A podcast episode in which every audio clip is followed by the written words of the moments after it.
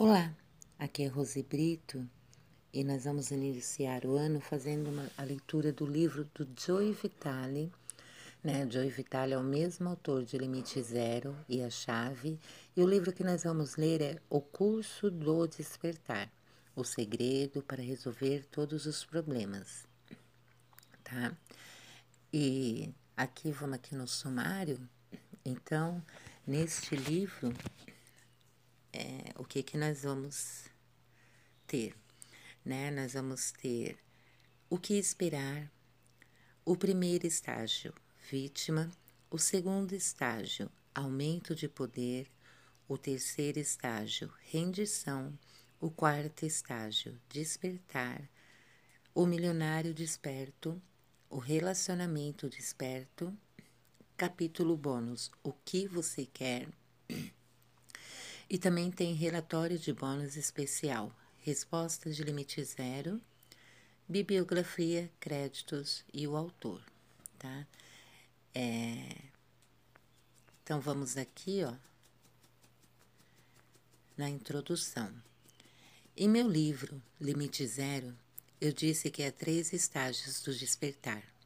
Na época, não sabia que havia um quarto. Agora o experimentei. É o nível de transcendência de que Einstein e muitos mestres espirituais falaram e no qual frequentemente viveram. É tão real quanto a sua experiência da realidade atual, mas vai além de tudo que você já experimentou antes.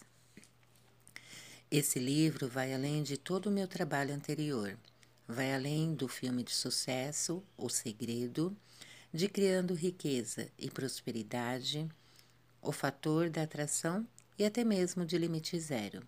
Baseia-se neles, é claro, porque os trabalhos anteriores falavam dos primeiros estágios do despertar. Mas, como eu ainda tinha que experimentar o quarto estágio, não pude escrever sobre ele, até agora.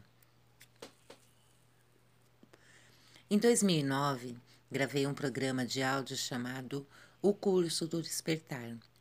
Não tinha a menor ideia se alguém o desejaria, muito menos se o compreenderia. Para minha surpresa e prazer, tornou-se um best-seller. Tive que regravá-lo várias vezes. Pessoas de todo o mundo estavam ouvindo e despertando para novos níveis. Pessoas que tinham problemas descobriram o segredo para resolver todos eles. Devido à popularidade do curso, decidi transformá-lo em um livro. O resultado é o que você tem agora em mãos. Que ele possa livrá-lo de todos os problemas e levá-lo para a felicidade que busca.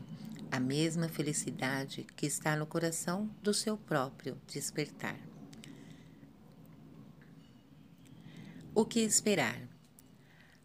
Aude alicite digno, ouse algo que vale a pena. Provérbio latino do século XVI. O que você ousaria fazer se não pudesse perder? O que você ousaria fazer se tivesse a garantia de sucesso incondicional? O que ousaria ter se não houvesse absolutamente nenhum limite? O que ousaria? É hora de usar algo que vale a pena. Bem-vindo a O Curso do Despertar.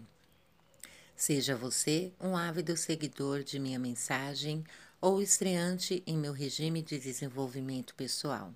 Parabéns! Dando este primeiro passo, abriu sua vida a oportunidades ilimitadas. Talvez você esteja agora em um lugar doloroso. Eu estive. Tenho parentes que ainda estão. Estou fazendo o possível para ajudá-los, ensinando-lhes o que aprendi nos últimos 20 a 30 anos. Aprendi da maneira mais difícil. Quando era um sem teto, ia para a biblioteca e lia livros. The Magic of Benefig, de Claude Bristol, influenciou muito minha vida. E li outros livros como Quem Pensa Enriquece. Agradeça a Deus pela biblioteca. A abundância e sabedoria estão bem ali. Eu ouvia programas de áudio, como os que peguei emprestados na biblioteca, enquanto dirigia por Holston, onde estava vivendo, onde grande parte disso ocorreu e onde muitas de minhas primeiras transformações ocorreram. Eu os tornei minha universidade sobre rodas. Ouvia, progredia e me fazia perguntas. Isto também vai passar. E quero que você perceba é que o lugar em que você está agora é temporário. É só o que está acontecendo em sua realidade atual. O temporário mudará. Sua realidade atual mudará. Quando você despertar, quando passar por esses vários estágios do despertar, deixará a dor para trás.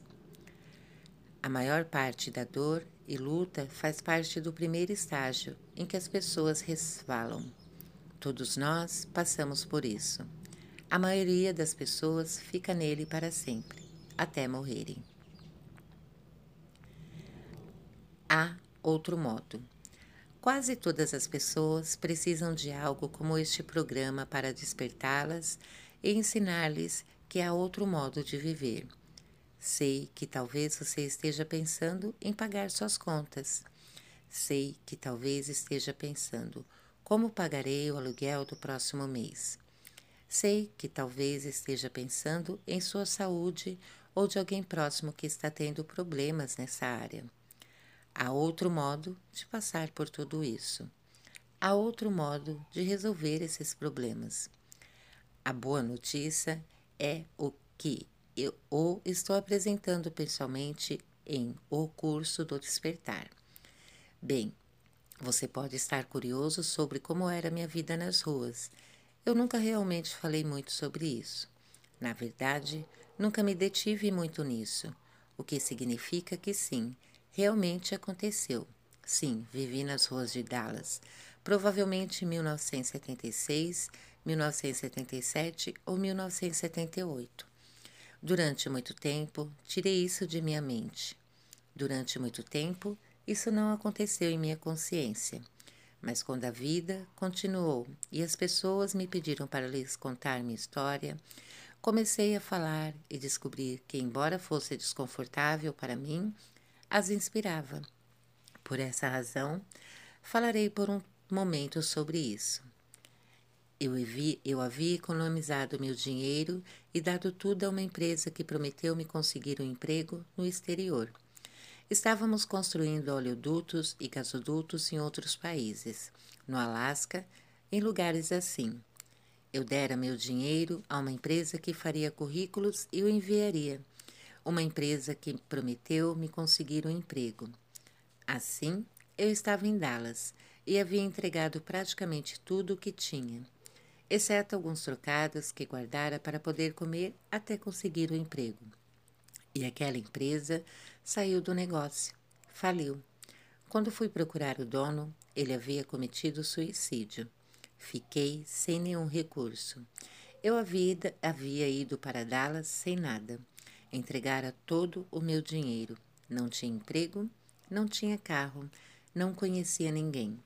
Estava em um apartamento muito chinfrim em uma área perigosa. E acabei sem nada, dormindo nos degraus de uma agência de correios. Se você já viu o filme A Procura da Felicidade com Will Smith, que descreve um homem muito bem intencionado e trabalhador, mas que comete alguns erros e, muito rapidamente, se vê dormindo em uma igreja, usando o banheiro público em um terminal de ônibus, eu fiz tudo isso. Lembro-me que dormi nos degraus de uma agência de correios porque tinha uma caixa postal e ficava esperando receber um cheque por algo que escrevera. Não me lembro de tudo daquela época, porque foi muito sombria e psicologicamente traumática. De algum modo, consegui sair de Dallas e ir para Austin, e, com toda sinceridade, não me lembro bem de como fiz isso.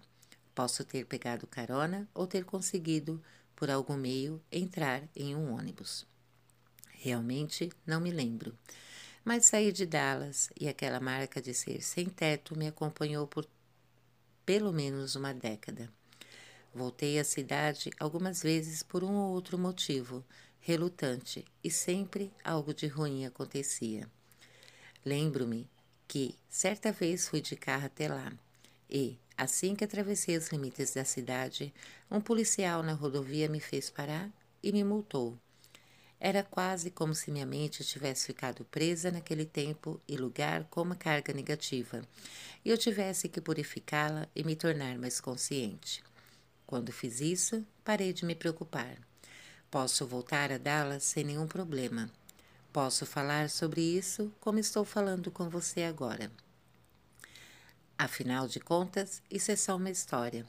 Porém, de muitos modos, essa experiência me fortaleceu e me deu uma história que talvez tenha inspirado milhares de pessoas. Possivelmente está inspirando você agora.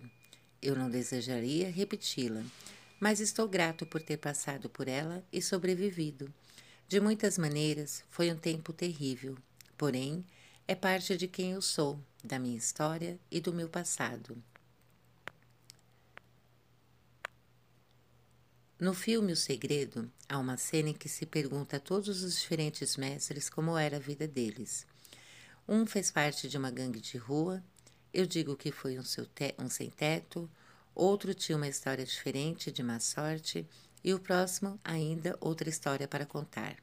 Então, cortam para Jack Comfort, uma das pessoas de quem mais gosto no mundo, que diz: Isso é tudo, e daí?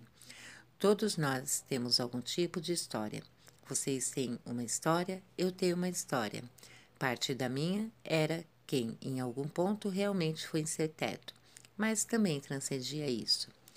Hoje estou em, lugar, em um lugar muito diferente.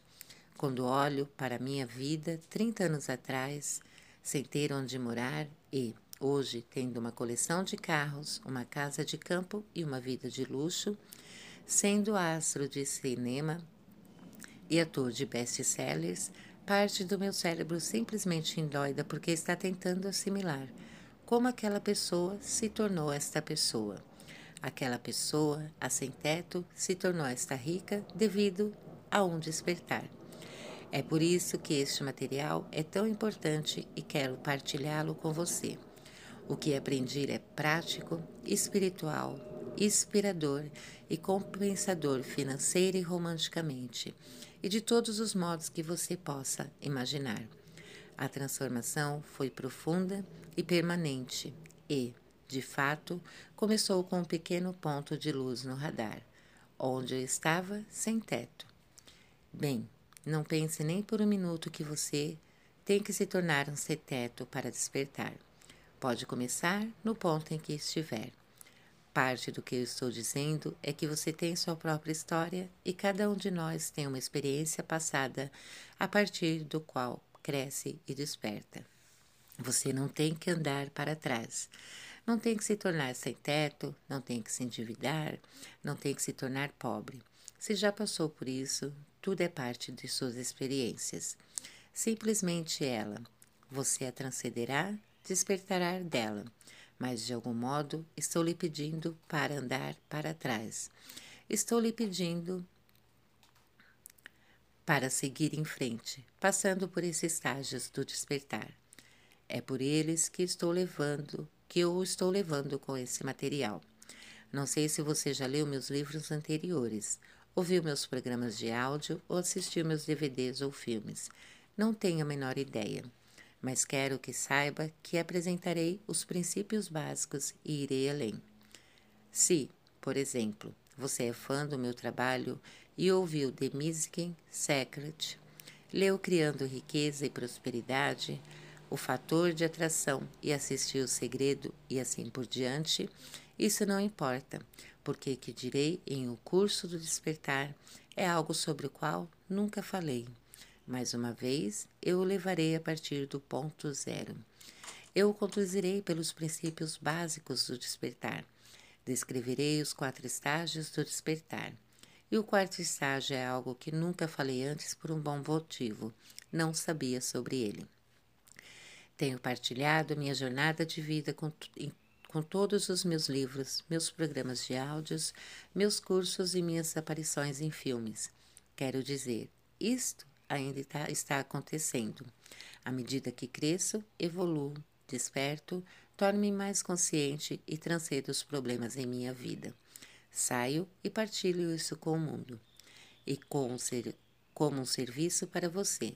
Se você já conhece meu trabalho, ótimo. Se não conhece, tudo bem, porque eu apresentarei todos os princípios básicos contidos em meus materiais, mas irei além disso.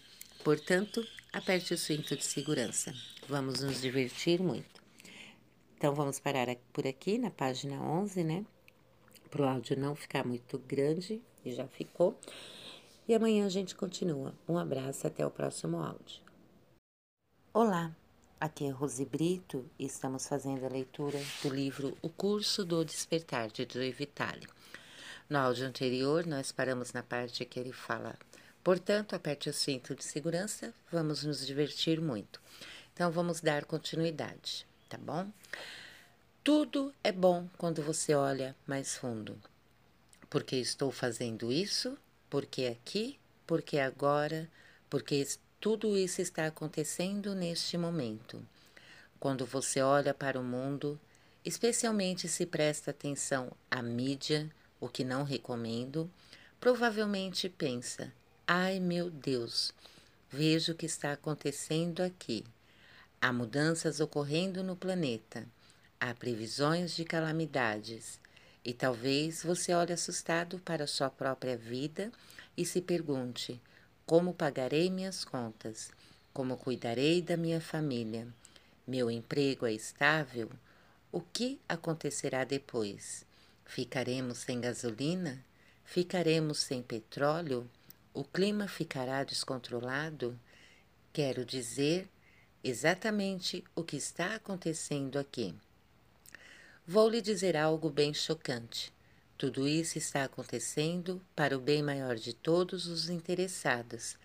Na verdade, essas mudanças estão nos fazendo olhar mais para dentro de nós mesmos, a fim de encontrar soluções criativas, despertar da própria causa dos problemas transcender a tudo e criar um mundo melhor, um lugar melhor, uma vida melhor.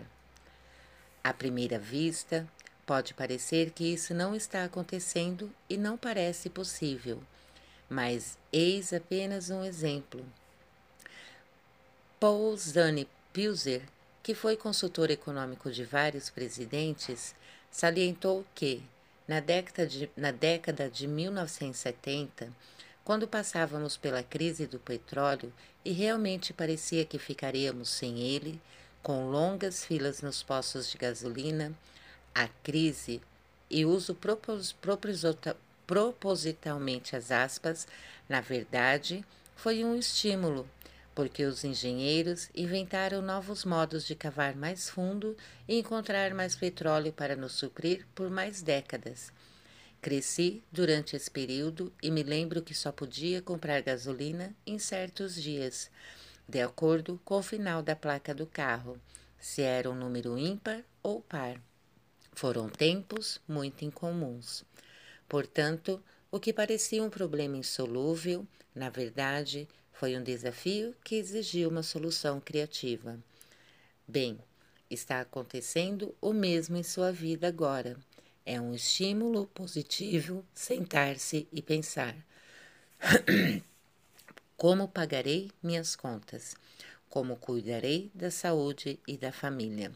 O que acontecerá com meu emprego? Isso é bom. Faz você olhar para dentro de si mesmo e pensar mais criativamente. E o torna mais aberto. Talvez, se você não estivesse sentindo o que sente agora, nunca tivesse comprado o curso do despertar e sido trazido até aqui. Poderia ter prosseguido alegre e talvez cuidadosamente com seu estilo despreocupado, sem nunca ter tido a oportunidade de crescer e despertar. Por isso, vejo o que está acontecendo, vejo o que está acontecendo de fato é bom. Sim, pode ser desconfortável, mas desconfortável não significa ruim. Significa apenas que você está fazendo algo que nunca fez, como usar um novo par de sapatos. Muitas vezes você fica com bolhas nos pés, embora o novo par de sapatos seja algo bom para você. Contudo, sua pele se cuidará e, na verdade, se fortalecerá. Você crescerá com isso e andará por aí com os novos sapatos e uma nova vida, sentindo-se mais otimista e rico, antegozando o futuro. Essa é a promessa que parece ser um desafio. Pare de lutar, há um caminho mais fácil. Bem, se você examinar sua vida, provavelmente verá que anda trabalhando demais, e o motivo é que tem tornado sua vida um esforço, o que significa que tem tornado uma luta. Lembro-me de que, quando estava na escola secundária e na universidade, admirava muito os autores Jack London e Ernest Hemingway. Gente, não sou boa aqui nesses esses nomes, não. Porque representará um homem contra o mundo. Porque representavam um homem contra o mundo. Eu os admirava porque era assim que me sentia. Era apenas Joe Vitale contra o planeta Terra. E é assim que muita gente leva sua vida. Adquirimos o hábito mental de acreditar que, para conseguirmos algo, Precisamos trabalhar e lutar para isso, nos privar de certas coisas e realmente abrir caminho na vida à força. Bem, essa é uma crença que cria a própria realidade que alimenta. Em outras palavras, se você acredita que tem que lutar para chegar a algum lugar, lutar para chegar lá. Se você acredita que tem que sofrer se você acredita que tem que sofrer para chegar a algum lugar, sofre para chegar lá.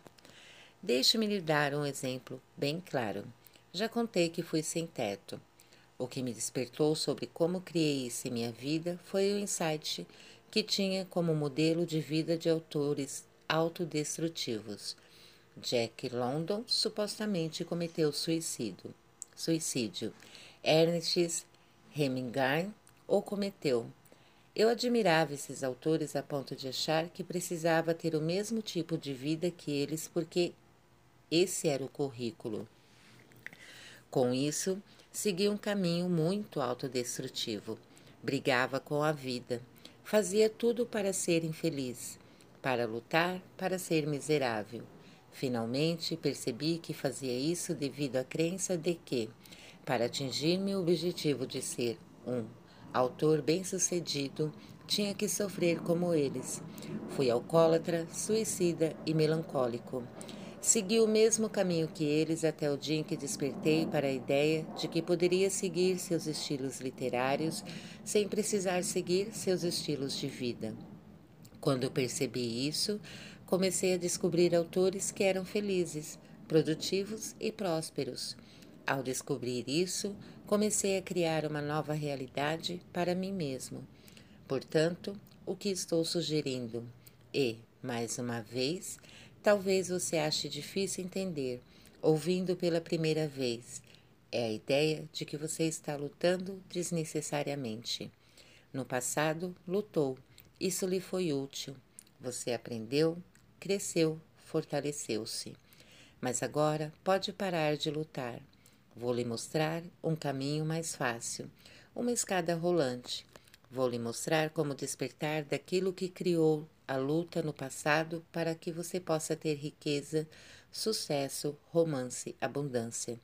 Tudo o que deseja sem luta. Você não terá que tornar sua vida um esforço, poderá deixá-la fluir. Talvez você esteja se perguntando onde estão essas crenças em seu interior tipicamente não estão em sua mente consciente, mas em sua mente inconsciente. O segredo que faltava. Em um programa chamado The Missing Secret, disse que o segredo que faltava é a ideia de que você tem de eliminar as crenças dentro da sua própria mente antes de começar a ver os resultados no mundo externo. O que mais me anima muito nesse livro é que vou lhe mostrar como descobrir e mudar essas crenças limitadoras. Talvez você esteja pensando: ah, criei essa luta em minha vida, mas não sei por quê. Porque não sou escritor, não estava seguindo o modelo de Ernest, Ernest nem Jack London como você, mas você estava fazendo alguma coisa.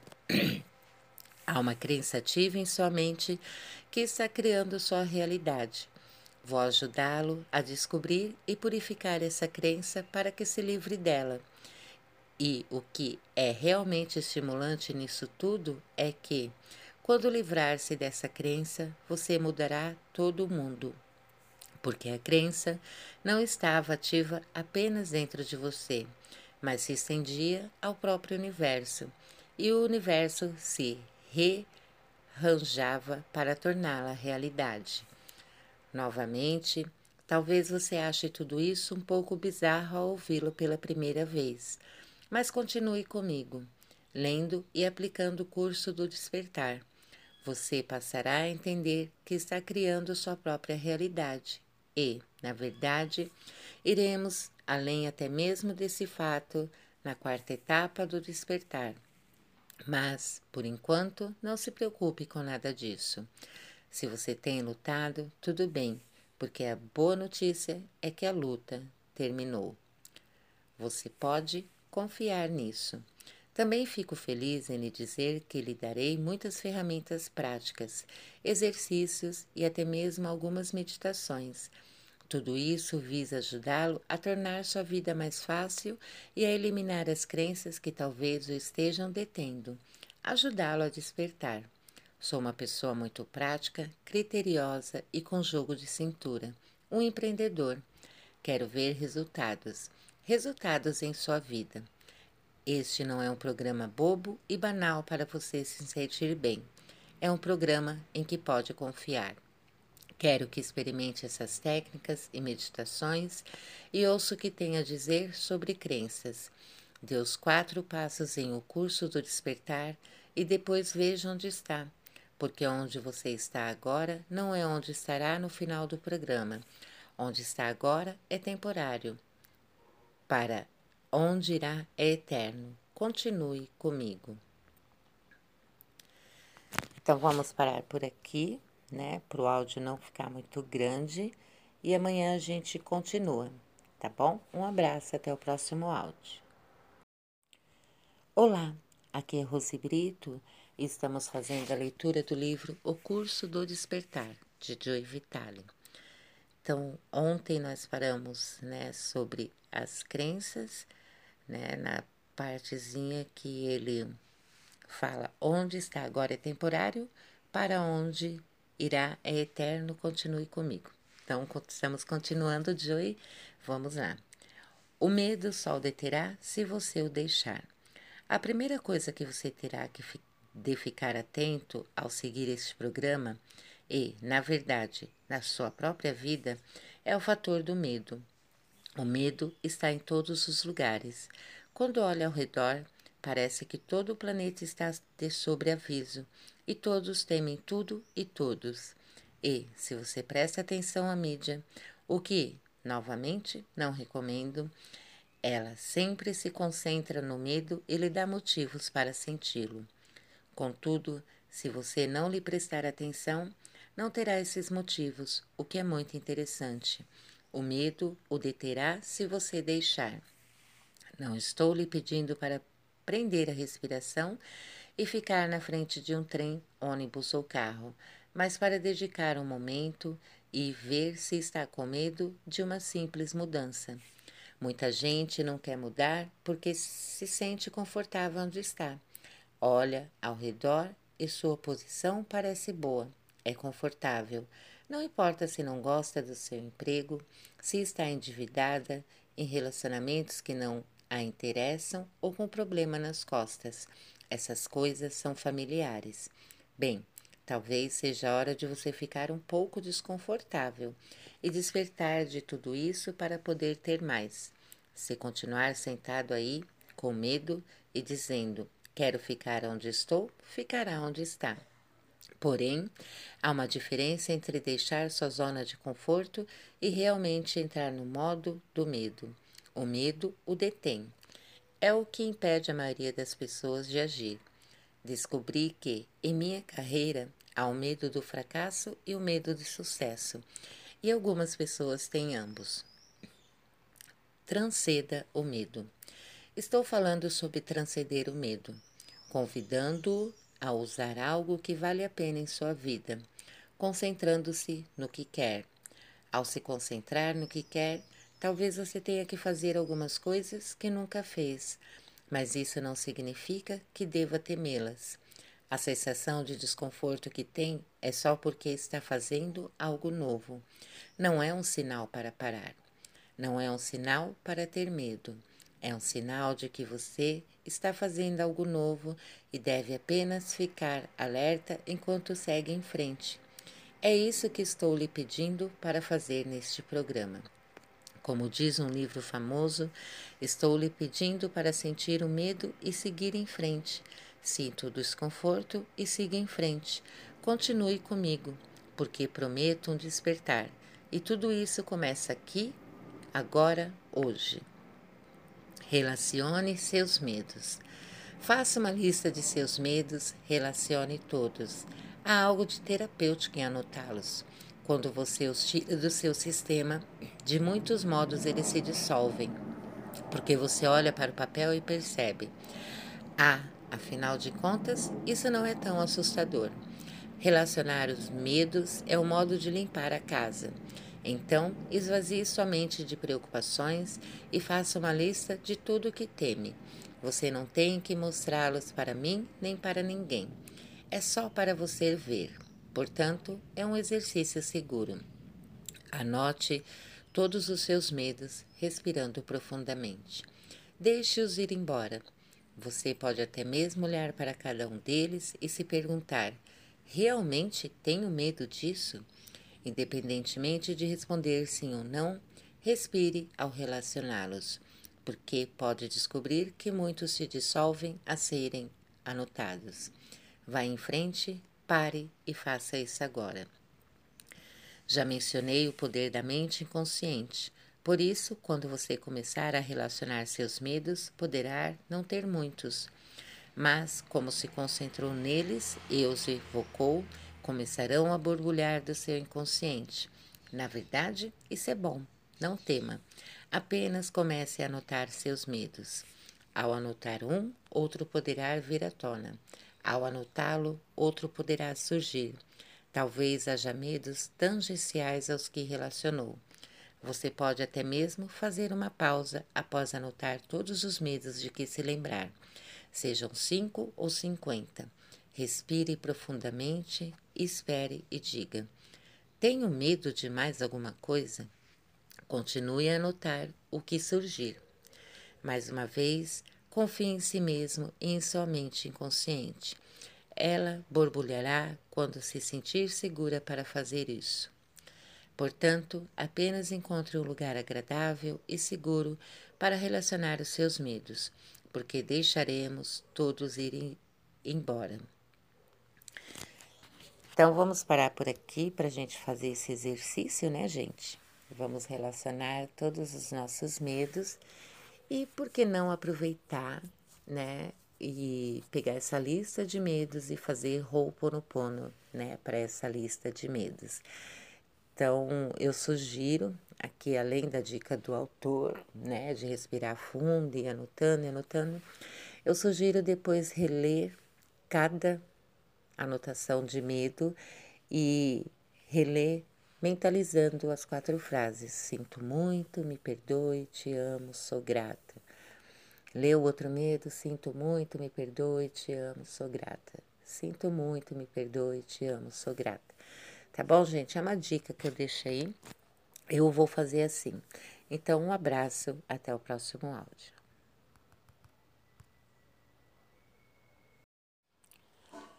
Olá, aqui é Rose Brito e estamos fazendo a leitura do livro O Curso do Despertar, de Joy Vitale. Então, nós paramos é, no áudio anterior, na página 23, né, que ele fala do marketing, do amor. Vamos dar continuidade. Benefícios práticos. Bom, vou fazer um resumo da coisa de que temos falado e examinar os benefícios que você obterá deste programa. Em primeiro lugar, você se livrará de dívidas, o que significa pagar integralmente seus cartões de crédito e ficar atento às prestações de sua casa, de seu carro ou de qualquer coisa que possa estar mantendo endividado. Neste momento, isso talvez pareça impossível, mas é porque você está se baseando em sua mentalidade atual. Ao passar pelos quatro estágios do despertar, verá como de fato saldar suas dívidas verá como pode se tornar independente financeiramente e independente financeiramente, na verdade, significa livre de preocupações com dinheiro, saúde e finanças. Novamente, talvez isso pareça impossível. Continue comigo. E, se neste momento você não tem problemas com dinheiro, se já tem o bastante, é independente financeiramente, não tem dívidas, Está se saindo muito bem nos negócios, pode não estar tendo tanto sucesso em outras áreas. Por exemplo, pode ter problemas com romance, relacionamentos, o amor da sua vida e até mesmo com o seu amor próprio. Tra tratarei de tudo isso neste livro. Você ou alguém em sua família pode ter um problema de saúde. Você pode estar preocupado com envelhecimento, com emagrecer ou engordar. Falaremos sobre isso. A propósito, perdi 36 quilos e entrei em sete competições de fitness, depois de uma vida inteira de obesidade infantil e adulta. Se eu posso fazer isso, você também pode. E qualquer um pode. A chave é a felicidade. Se você também está tentando encontrar a felicidade, ela é um componente essencial em todo o programa do despertar.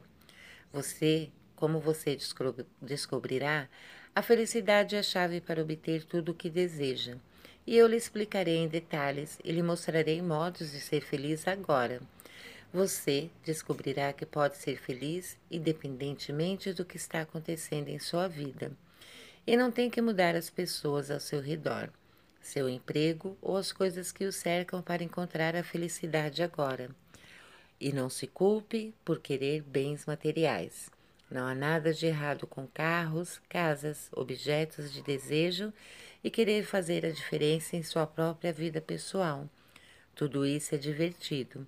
Vale a pena buscá-lo, passando pelos estágios de consciência e despertar. Você chegará a um ponto em que, de modo automático, natural e amoroso, também desejará fazer a diferença no mundo. Isso não significa que você tem que se tornar outro Gandhi. Não significa que tem que passar fome. Não significa que tem que fazer o que o desagrada. Mas haverá algo que virá em seu coração e será uma extensão natural de quem você é. Os quatro estágios de consciência. Quando seguirmos neste programa, eu lhe falarei sobre o que funcionou em minha própria vida. Ainda gosto de carros, mas também quero fazer a diferença na vida das pessoas. Gostaria, por exemplo, de resolver para sempre o problema de falta de moradia e iniciei um movimento para isso. Não há nada de errado em querer carros, anéis bonitos ou qualquer coisa. Também o ajudarei na subida para os quatro níveis de consciência. Como nunca falei sobre o quarto nível, mesmo se você conhece meu trabalho, isso será algo novo, totalmente novo. E se não o conhece, lembre-se que eu levarei do jardim de infância para a primeira série e a universidade, passando por diferentes níveis até terminar no quarto. Ao avançarmos neste livro, passaremos por esses estágios de iluminação, os, esses estágios de consciência. Possibilidades infinitas. Tenha em mente que você pode querer algo maior do que o, do que o que algumas pessoas consideram como objetivos egoístas. De fato, pode querer paz mundial, pode querer fazer diferença no mundo, em uma área ou país em particular. Os princípios que lhe ensinarei também se aplicam neste caso. Com este programa, você pode conseguir praticamente tudo o que imaginar e eu conduzirei por todos esses passos. Acho que vale a pena mencionar, agora que isso é apenas entre mim e você. Falo com você enquanto estou sentado aqui e você está sentado aí. O que digo vem do meu coração. É em parte inspiração, em parte orientação divina e em parte baseada em minha educação passada e coisas que definitivamente quero lhe dizer. Mas não tenho um script. Estou sendo espontâneo, falando do meu coração para o seu coração. E essa também é uma parte essencial de todo esse programa. Para despertar, você precisa vir de seu coração Coração, amor, felicidade são palavras-chave que ressurgirão ao longo deste programa. Então, continue comigo em um curso do despertar. Meditação. Todos esses estágios farão uma grande diferença em sua vida a partir de agora, porque a seguir eu lhe pedirei para fazer uma pequena meditação. Lembra-se quando lhe pedir para fazer aquela lista de medos? Olhe para ela e respire. Apenas olhe para os seus medos, um a um, e inspire profundamente.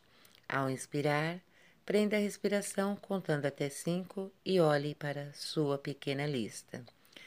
Depois, expire contando até três e inspire de novo.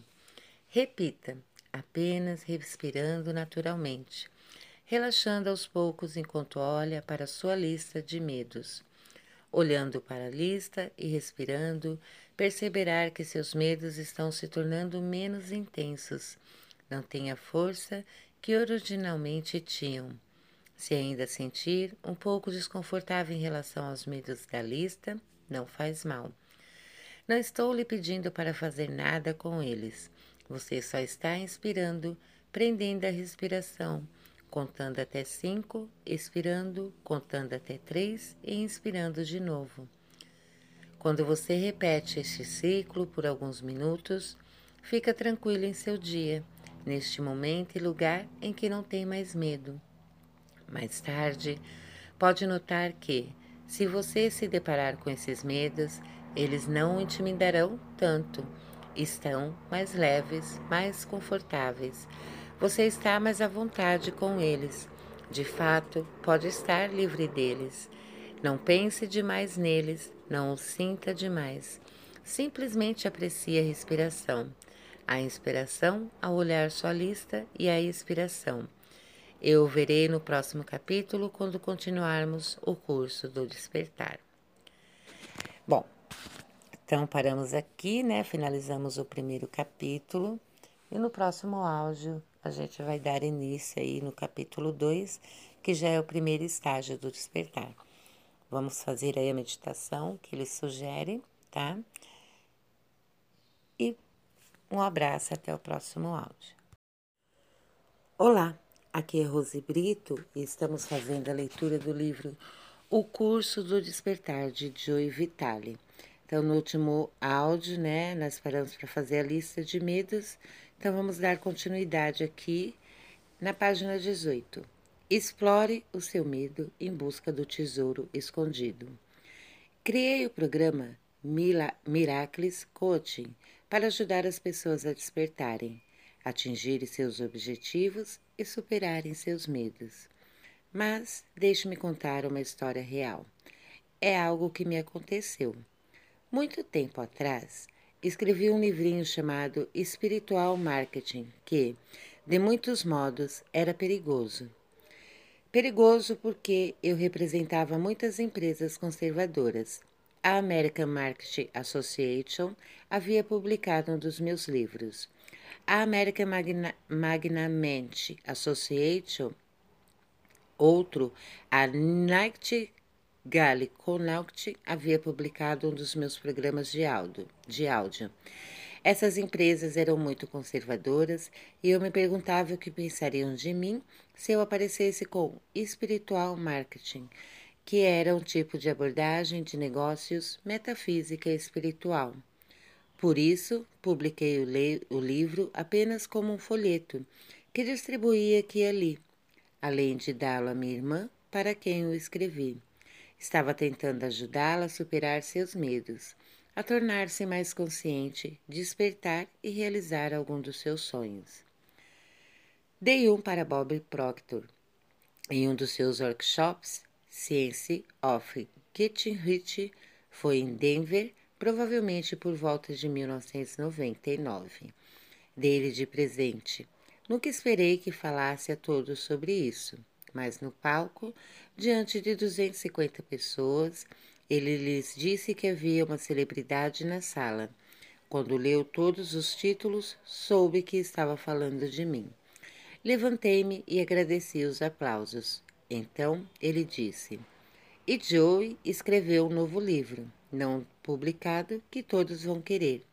Chama-se Espiritual Marketing. Bem, eu estava uma pilha de nervos, pensando: ah, agora eles vão me enforcar.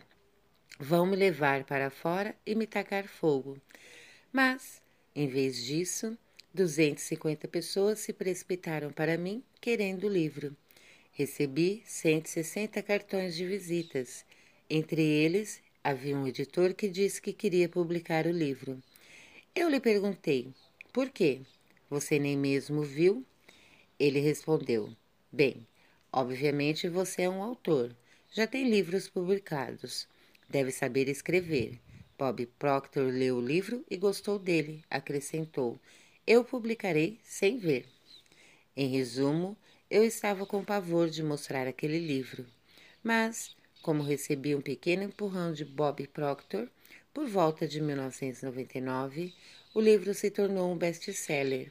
Reencarnou em criando riqueza e prosperidade, o fator de atração. Eu o reescrevi Expandi e lhe dei um novo título.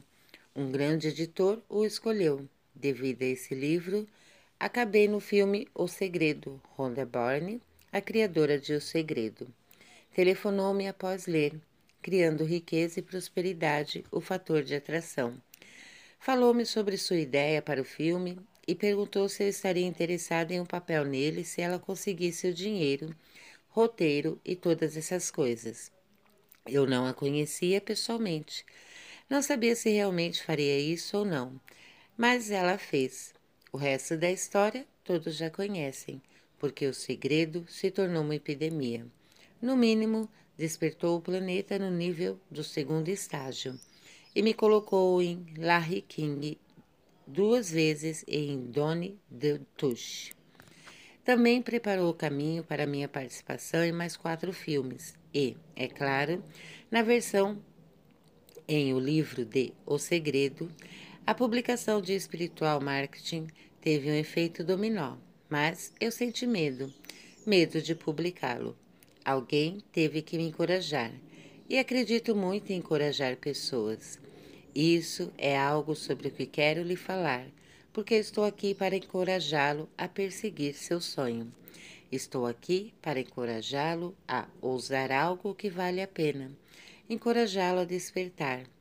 Bob Proctor me encorajou e me constrangeu diante de 250 pessoas. Mas aprendi que frequentemente, quando você enfrenta os seus medos, sua riqueza, seu sucesso, seu romance, as coisas que realmente procura estão logo atrás do que teme e é por isso que é tão importante enfrentar seus medos. Atrás deles há um tesouro. O dinheiro é bom. Uma das coisas que estou muito feliz em partilhar com você neste programa é a ideia de que a abundância de fato é boa. O dinheiro realmente é bom. Aprendi que muitas pessoas o afastam. De fato, dizem que o, o que querem, mas interna e inconscientemente o temem. Examinarei isso com você em o curso do despertar. Eu o ajudarei, porque muita gente diz conscientemente: quero um novo emprego, quero que meu livro seja publicado, quero ser bem-sucedido em meu negócio, quero ter muito dinheiro no banco, quero me livrar das dívidas, quero ter independência financeira. Mas inconscientemente, o que você acha que estão dizendo? O dinheiro é ruim, o dinheiro é diabólico, não mereço dinheiro, as pessoas ricas são snobs, os impostos consumirão todo o meu dinheiro. Tudo isso são crenças e medos, no nível superior da mente consciente. Elas dizem: Eu quero dinheiro. Mais abaixo da superfície, na mente inconsciente, que é o sistema operacional mais poderoso, dizem: Eu não quero dinheiro porque tenho medo dele, e o afastam. Aprendi que o dinheiro é bom e realmente pode me ser útil. O dinheiro é apenas uma ferramenta que não tem em si nenhuma energia. Todos nós dedicamos energia a obtê-lo. Você faz isso, eu faço isso. Mas o dinheiro em si é puro, é papel, é moeda, tem o valor que lhe atribuímos, mas podemos usá-lo para realizar milagres. Contribua para o mundo sendo uma pessoa feliz, saudável e rica. Digo às pessoas que, se elas realmente querem fazer uma diferença no mundo, se querem que o mundo seja um lugar mais feliz, saudável e rico, devem contribuir para isso sendo elas mesmas mais felizes, saudáveis e ricas. Marketing espiritual. Sou conhecido como homem de marketing espiritual e, como já mencionei, escrevi um livrinho chamado Espiritual Marketing, que se tornou Criando Riqueza e Prosperidade, o fator de atração. Acredito que o espiritual e o material são dois lados da mesma moeda. Não são, de modo algum, opostos. Nenhum deles deve ser desprezado. Você precisa de ambos para ter uma vida desperta. Precisa dos lados espiritual e financeiro para andar neste mundo. Precisa da essência do espírito em seu corpo, mas também precisa de seu corpo para se mover neste mundo de hoje. Não é exclusivamente um ou outro, Ambos têm valor, são necessários e integrados em uma unidade. Também falo sobre coisas como marketing, mas não lhe ensinarei marketing neste curso. Tenho outros programas que tratam disso. Esse livro é sobre despertar. Despertar para a vida que você adoraria ter em todos os níveis. Mas quero salientar que, quando converso com pessoas sobre marketing, noto frequentemente que elas têm uma ideia negativa ou ruim sobre isso. Essa é uma abordagem da velha escola, em que você tenta manipular as pessoas para obter dinheiro. Não acredito de modo algum nisso. Acredito que marketing é partilhar o amor por seu produto ou serviço com pessoas que o receberão bem. Repetirei isso porque acho que é a nova e profunda definição do marketing como que conheço e desejo que seja o mundo. Marketing é partilhar o amor por seu produto ou serviço com pessoas que desejam ouvi-lo e receberão bem. Amor é a essência. Quando falo sobre o curso do despertar, por exemplo, falo isso, faço isso com paixão, porque me importo com você e o faço por amor. Se isso toca, e aparentemente já tocou porque você investiu neste livro, percebe que está que o está recebendo bem. Assim, conectei-me a você no nível do coração. Meu coração tocou e você investiu no livro que agora está lendo. Tudo isso se baseia no amor. Acho que o amor tem tudo a ver com marketing, dinheiro, vida, abundância, romance e espiritualidade. O amor é a essência de tudo e a essência de O Curso do Despertar. Quando avançarmos junto, isso se tornará muito, muito claro. Bom, vamos parar por aqui, né? Para o áudio não ficar muito grande. E amanhã a gente continua. Um abraço, gente. Até o próximo áudio. Olá, aqui é Rose Brito Estamos fazendo a leitura do livro O Curso do Despertar, de Joy Vitale. Então, nós paramos é, no áudio anterior, na página 23, né, que ele fala do marketing, do amor. Vamos dar continuidade. Benefícios práticos. Bom, vou fazer um resumo da coisa de que temos falado e examinar os benefícios que você obterá deste programa. Em primeiro lugar, você se livrará de dívidas o que significa pagar integralmente seus cartões de crédito e ficar atento às prestações de sua casa, de seu carro ou de qualquer coisa que possa estar mantendo endividado. Neste momento, isso talvez pareça impossível, mas é porque você está se baseando em sua mentalidade atual. Ao passar pelos quatro estágios do despertar, verá como de fato saldar suas dívidas. Verá como pode se tornar independente financeiramente e independente financeiramente, na verdade, significa livre de preocupações com dinheiro, saúde e finanças. Novamente, talvez isso pareça impossível. Continue comigo. E, se neste momento você não tem problemas com dinheiro, se já tem o bastante, é independente financeiramente, não tem dívidas, está se saindo muito bem nos negócios, pode não estar tendo tanto sucesso em outras áreas.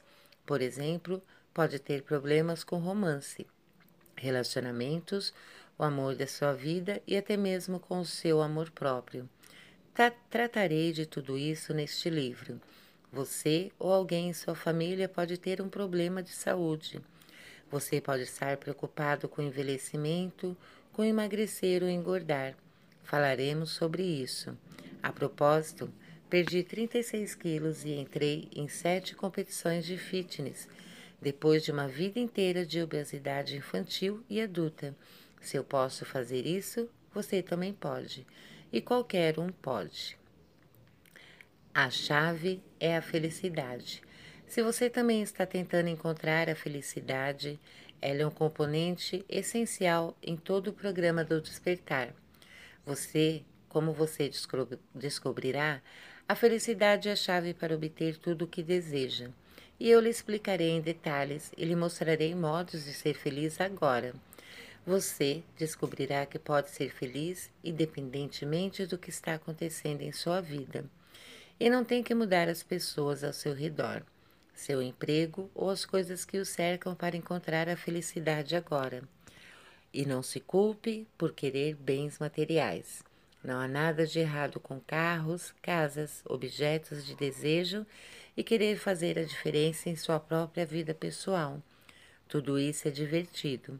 Vale a pena buscá-lo, passando pelos estágios de consciência e despertar. Você chegará a um ponto em que, de modo automático, natural e amoroso, também desejará fazer a diferença no mundo. Isso não significa que você tem que se tornar outro Gandhi. Não significa que tem que passar fome. Não significa que tem que fazer o que o desagrada. Mas haverá algo que virá em seu coração e será uma extensão natural de quem você é. Os quatro estágios de consciência. Quando seguirmos neste programa, eu lhe falarei sobre o que funcionou em minha própria vida. Ainda gosto de carros, mas também quero fazer a diferença na vida das pessoas. Gostaria, por exemplo, de resolver para sempre o problema de falta de moradia e iniciei um movimento para isso. Não há nada de errado em querer carros, anéis bonitos ou qualquer coisa. Também o ajudarei na subida para os quatro níveis de consciência. Como nunca falei sobre o quarto nível, mesmo se você conhece meu trabalho, isso será algo novo, totalmente novo. E se não o conhece, lembre-se que eu levarei do jardim de infância para a primeira série e a universidade, passando por diferentes níveis até terminar no quarto. Ao avançarmos neste livro, passaremos por esses estágios de iluminação, os, esses estágios de consciência. Possibilidades infinitas. Tenha em mente que você pode querer algo maior do que o, do que o que algumas pessoas consideram como objetivos egoístas. De fato, pode querer paz mundial, pode querer fazer diferença no mundo, em uma área ou país em particular. Os princípios que lhe ensinarei também se aplicam neste caso. Com este programa, você pode conseguir praticamente tudo o que imaginar e eu conduzirei por todos esses passos. Acho que vale a pena mencionar, agora que isso é apenas entre mim e você. Falo com você enquanto estou sentado aqui e você está sentado aí. O que digo vem do meu coração. É em parte inspiração, em parte orientação divina e em parte baseada em minha educação passada e coisas que definitivamente quero lhe dizer mas não tenho um script. Estou sendo espontâneo. falando do meu coração para o seu coração. E essa também é uma parte essencial de todo esse programa. Para despertar, você precisa vir de seu coração. Coração, amor, felicidade são palavras-chave que ressurgirão ao longo deste programa. Então, continue comigo em um curso do despertar. Meditação. Todos esses estágios farão uma grande diferença em sua vida a partir de agora, porque a seguir eu lhe pedirei para fazer uma pequena meditação. Lembra-se quando lhe pedir para fazer aquela lista de medos? Olhe para ela e respire. Apenas olhe para os seus medos, um a um, e inspire profundamente. Ao inspirar, Prenda a respiração contando até cinco e olhe para sua pequena lista. Depois, expire contando até três e inspire de novo. Repita, apenas respirando naturalmente, relaxando aos poucos enquanto olha para sua lista de medos. Olhando para a lista e respirando, perceberá que seus medos estão se tornando menos intensos. Não tenha força que originalmente tinham. Se ainda sentir um pouco desconfortável em relação aos medos da lista, não faz mal. Não estou lhe pedindo para fazer nada com eles. Você só está inspirando, prendendo a respiração, contando até cinco, expirando, contando até três e inspirando de novo. Quando você repete este ciclo por alguns minutos, fica tranquilo em seu dia neste momento e lugar em que não tem mais medo. Mais tarde, pode notar que, se você se deparar com esses medos, eles não o intimidarão tanto. Estão mais leves, mais confortáveis. Você está mais à vontade com eles. De fato, pode estar livre deles. Não pense demais neles, não os sinta demais. Simplesmente aprecie a respiração a inspiração ao olhar sua lista e a expiração. Eu verei no próximo capítulo quando continuarmos o curso do despertar. Bom, então paramos aqui, né? Finalizamos o primeiro capítulo e no próximo áudio a gente vai dar início aí no capítulo 2, que já é o primeiro estágio do despertar. Vamos fazer aí a meditação que ele sugere, tá? E um abraço até o próximo áudio. Olá, aqui é Rose Brito e estamos fazendo a leitura do livro O Curso do Despertar, de Joy Vitale. Então, hoje vamos dar início a mais. Aqui acho que é o primeiro capítulo, né? Página 29. Primeiro estágio: vítima. O único momento em que há obstáculo no caminho é quando você tem crenças interiores que ainda o limitam. Em certo ponto da minha vida, fui sem teto. O que aconteceu comigo foi que aprendi o segredo. Já disse que se você não é rico e deseja ser, provavelmente isso se deve às suas próprias intenções conflitantes. Você pode tomar todos os tipos de atitude, ter todos os tipos de intenção e assistir e assistir repetidamente ao segredo. Algumas pessoas assistiram dezenas de vezes, duzentas vezes, mas não mudará nada se não eliminar as intenções conflitantes. Joey Vitale.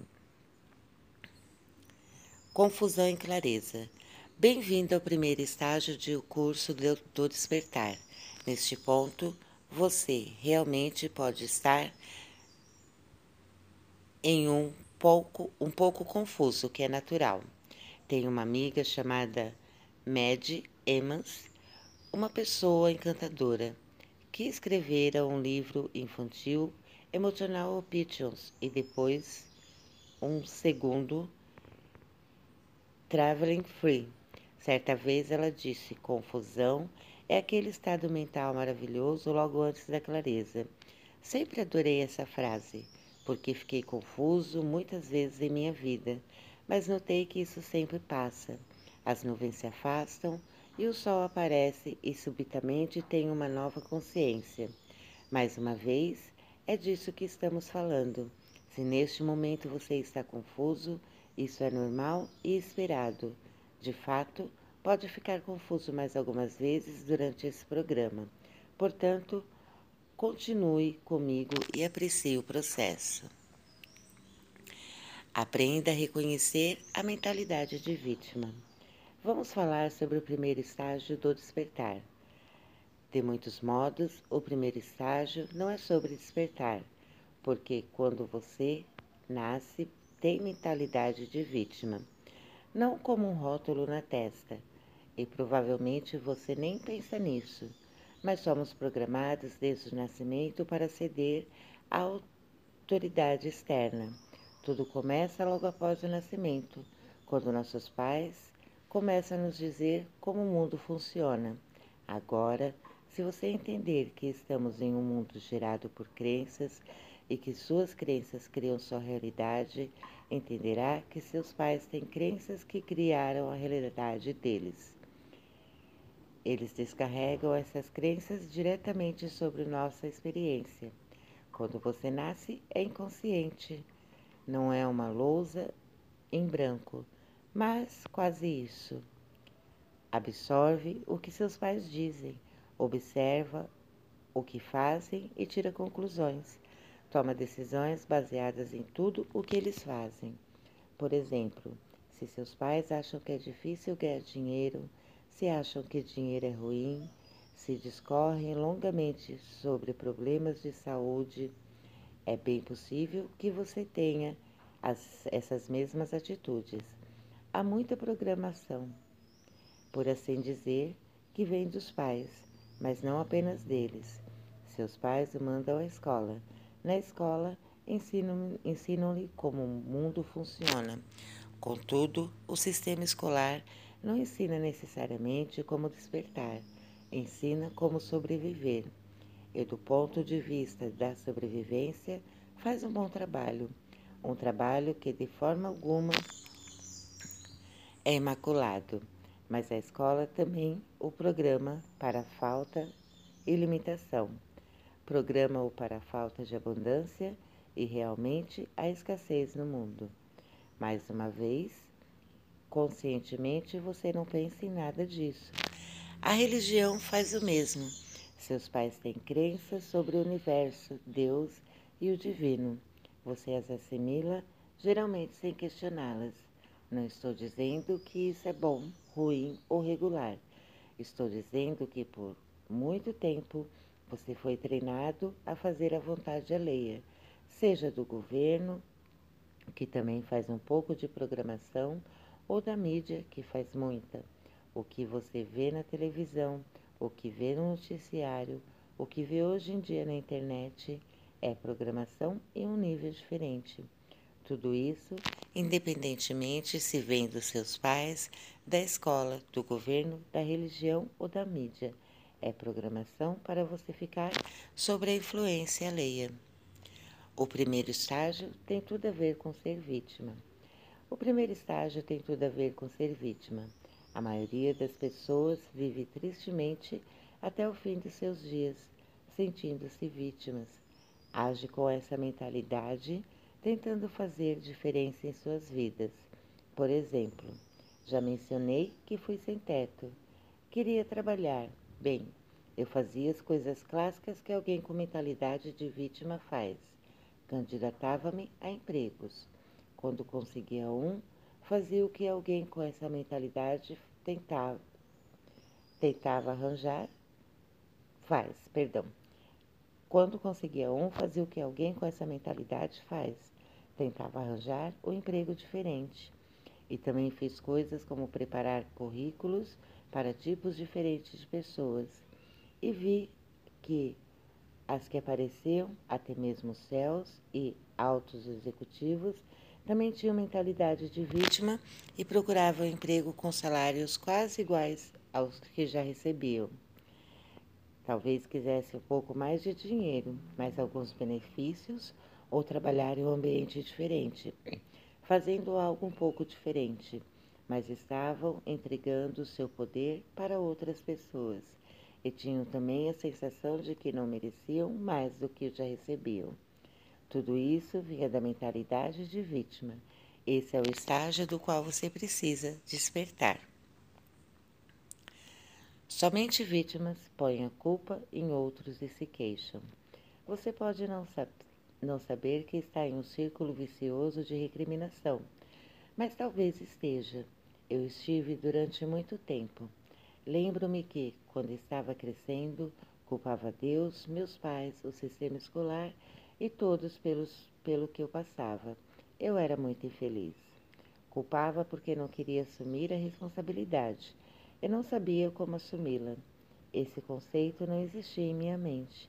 Eu estava sendo vítima sem saber que era, quando disse que admirava autores como Jack London e Ernest Hemingway, era porque eles lutavam contra o sistema, contra a natureza e contra os elementos.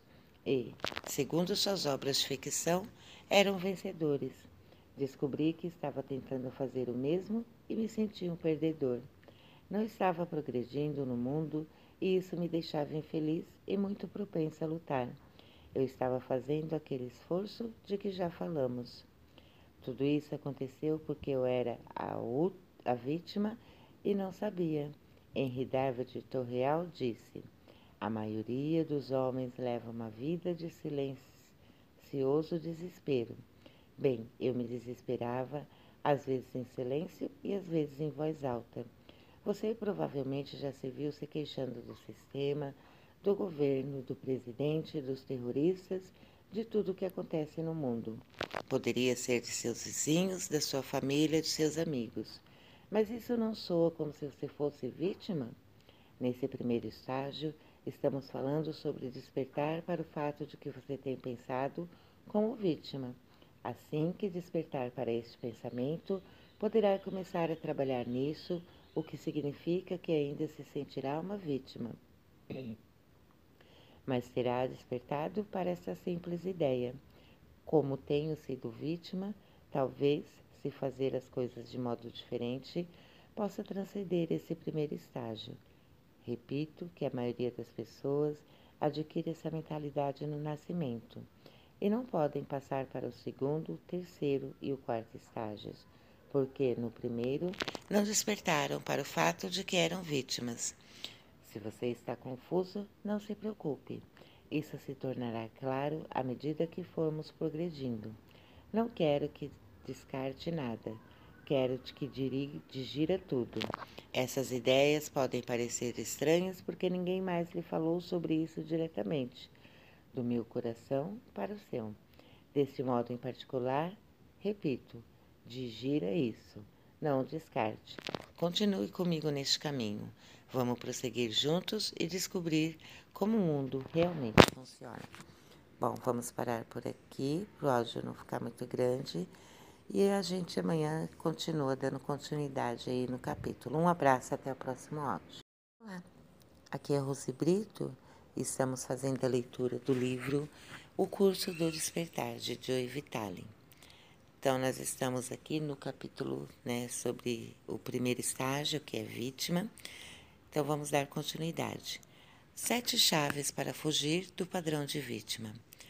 Para ajudá-la a entender a mentalidade da, da vítima e abandoná-la, de fato, se conscientizar a respeito e começar a passar para o próximo estágio, deixe-me falar sobre sete pontos chaves.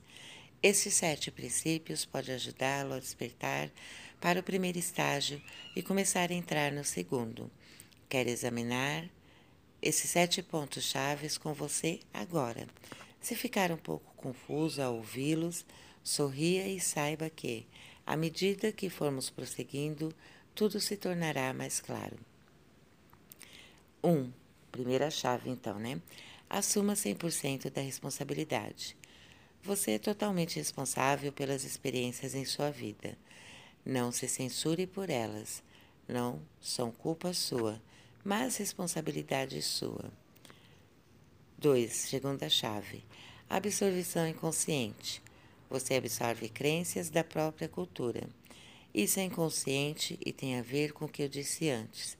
Quando você nasce, comece a receber informações e crenças sobre como viver e como o mundo funciona. Você não pensa sobre isso, é tudo inconsciente. Terceira na chave, você é mais poderoso do que imagina. Você não é o rei da terra, não é Deus, mas tem mais poder do que jamais imaginou. Novamente, isso pode parecer inspirador ou intimidador, dependendo de como você ainda está no primeiro estágio de mentalidade de vítima. Apenas reflita um pouco a respeito e veja como se sente. Quarta chave: conscientize-se de seus pensamentos. Você pode mudar seus pensamentos, mas antes precisa se conscientizar deles. Isso é bem interessante, porque muita gente não está consciente do que os tem, de que os tem. Esses são seus pensamentos. No primeiro estágio de ser vítima, o pensamento ocorre, mas é você. Você se identifica com ele, não se distingue dele. Continue comigo. Neste momento, você está pensando sobre o programa. Mas se parar por um momento, perceberá que está se observando pensando. Há pensamento e depois a consciência dele. Então você está pensando sobre o programa, mas se não separar nem um pequeno elemento, se sentirá como se fosse o pensamento. Para mudar seus pensamentos, você deve se conscientizar de que é distinto deles. Isso é muito profundo e poderoso. Um primeiro passo muito importante para entender como abandonar a mentalidade de vítima e começar a entrar no segundo estágio. Quinta chave: você é iluminado. O próximo passo é entender que você pode fazer o impossível. Não conhece seus limites. Também adoro isso, porque muita gente diz: ah, certamente há coisas impossíveis, certamente há limites. Bem, quando você tem mentalidade de vítima, pensa assim. Mas se começar a olhar para a velha história, a velha ciência e ver os avanços surpreendentes que estão ocorrendo, começará a perceber que realmente não há limites, que nada é impossível. Quando falamos sobre o que é possível hoje, nos baseamos em nossa compreensão de que a ciência e a física atualmente nos dizem que é possível e impossível. Mas a ciência e a física continuam a mudar à medida que aprendemos mais sobre nós mesmos. Então, por hora, apenas aceite a ideia de que você pode fazer o impossível, que não conhece seus limites. E isso é uma grande verdade. Você não os conhece. Você experimentou tudo. Talvez não tenha experimentado muito de nada. Quando experimentar, descobrirá quais são seus limites. E quando mudar suas crenças, descobrirá que não há limites. Só há restrições mentais. Sexta chave: a emoção é o combustível.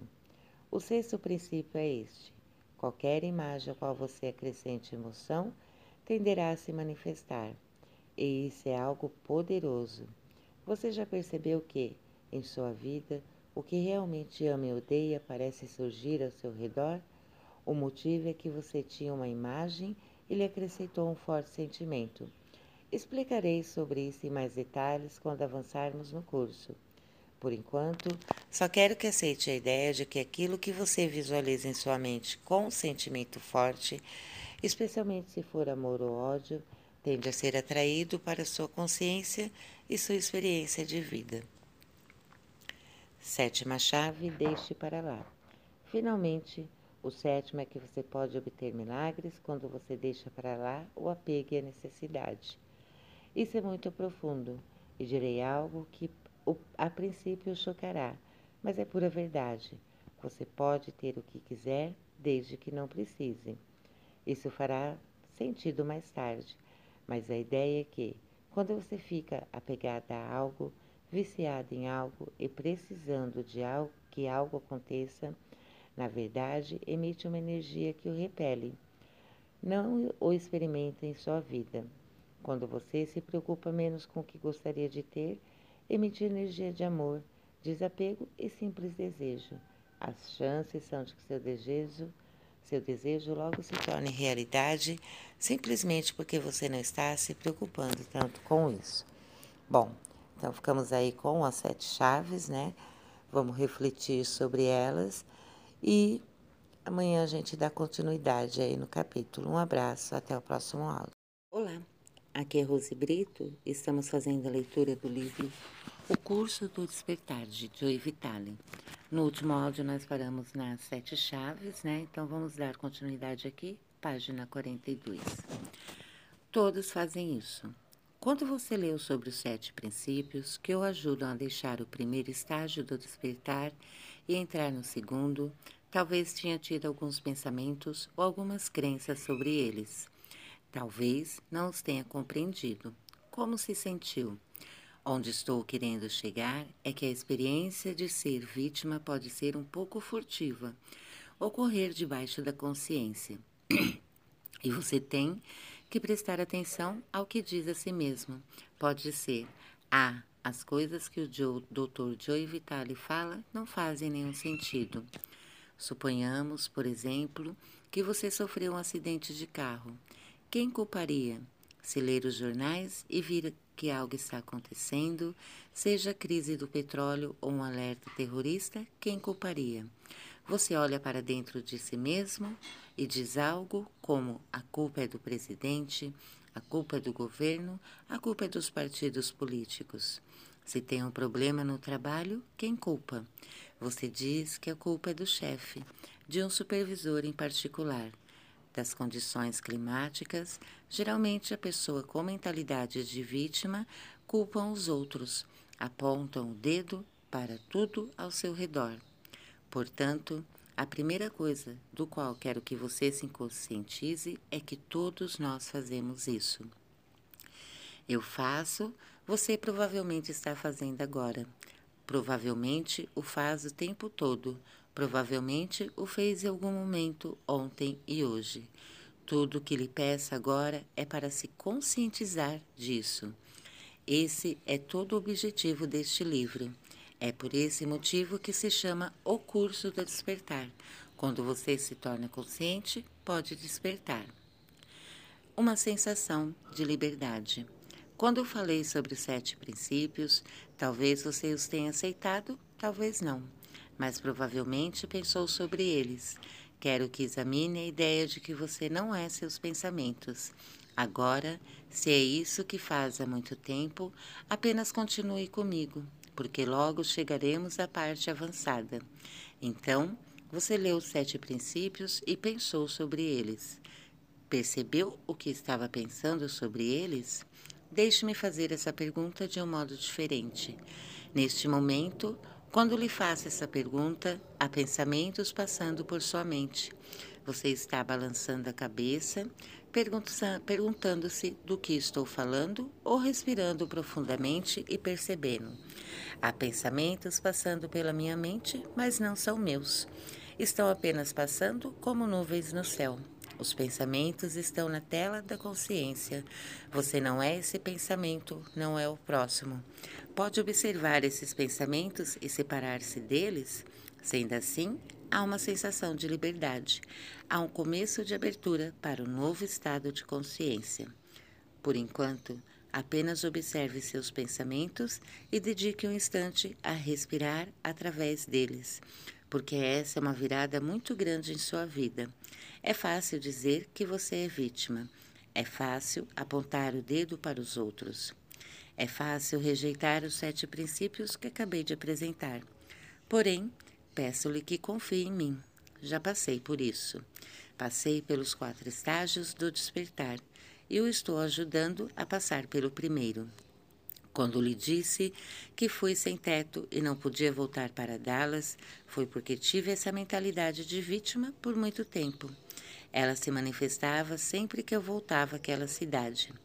Quero dizer que, se você já trabalhou em si mesmo com outros livros ou programas de áudio, ainda poderia ter um pouco dessa mentalidade de vítima em algumas áreas. Talvez seu romance esteja indo muito bem, mas sua saúde nem tanto. Bem, quem está culpando por isso? Se não está sendo muito bem sucedido em suas finanças, quem está culpando por isso? Tive que voltar a Dallas duas ou três vezes e ver um treinador em milagres para me livrar das crenças que ainda estavam ativas dentro de mim. Neste programa, apresentarei exercícios, meditações e técnicas para ajudá-lo a abandonar essa crença e ser livre, não mais uma vítima, e feliz em todas as áreas de sua vida. Essa é a promessa de O Curso do Despertar a promessa de começar considerando as ideias desses sete princípios, prestando atenção a seus pensamentos. Isso não tem a ver com o passado. Por favor, entenda a diferença. Talvez você tenha sido vítima de um acontecimento em sua vida, mas não estou falando de uma experiência do passado que ficou para trás. Talvez você descubra que precisa fazer algo para superá-la. Estou falando de uma mentalidade, um padrão de pensamento que poderia atrair alguma das coisas que lhe acontecem, mantendo em uma situação que não deseja mais, mas na qual permanece porque se sente vítima. Sim, as pessoas têm ataques cardíacos, problemas de saúde e passam pelas experiências de ser alvo de algum tipo de crime. Têm experiências em que de fato são vítimas. Não é a isso que me refiro, embora pode ser parte disso, especialmente se for um padrão recorrente em sua vida. Refiro-me àquela atitude mental de sempre dizer: você não vai vencer.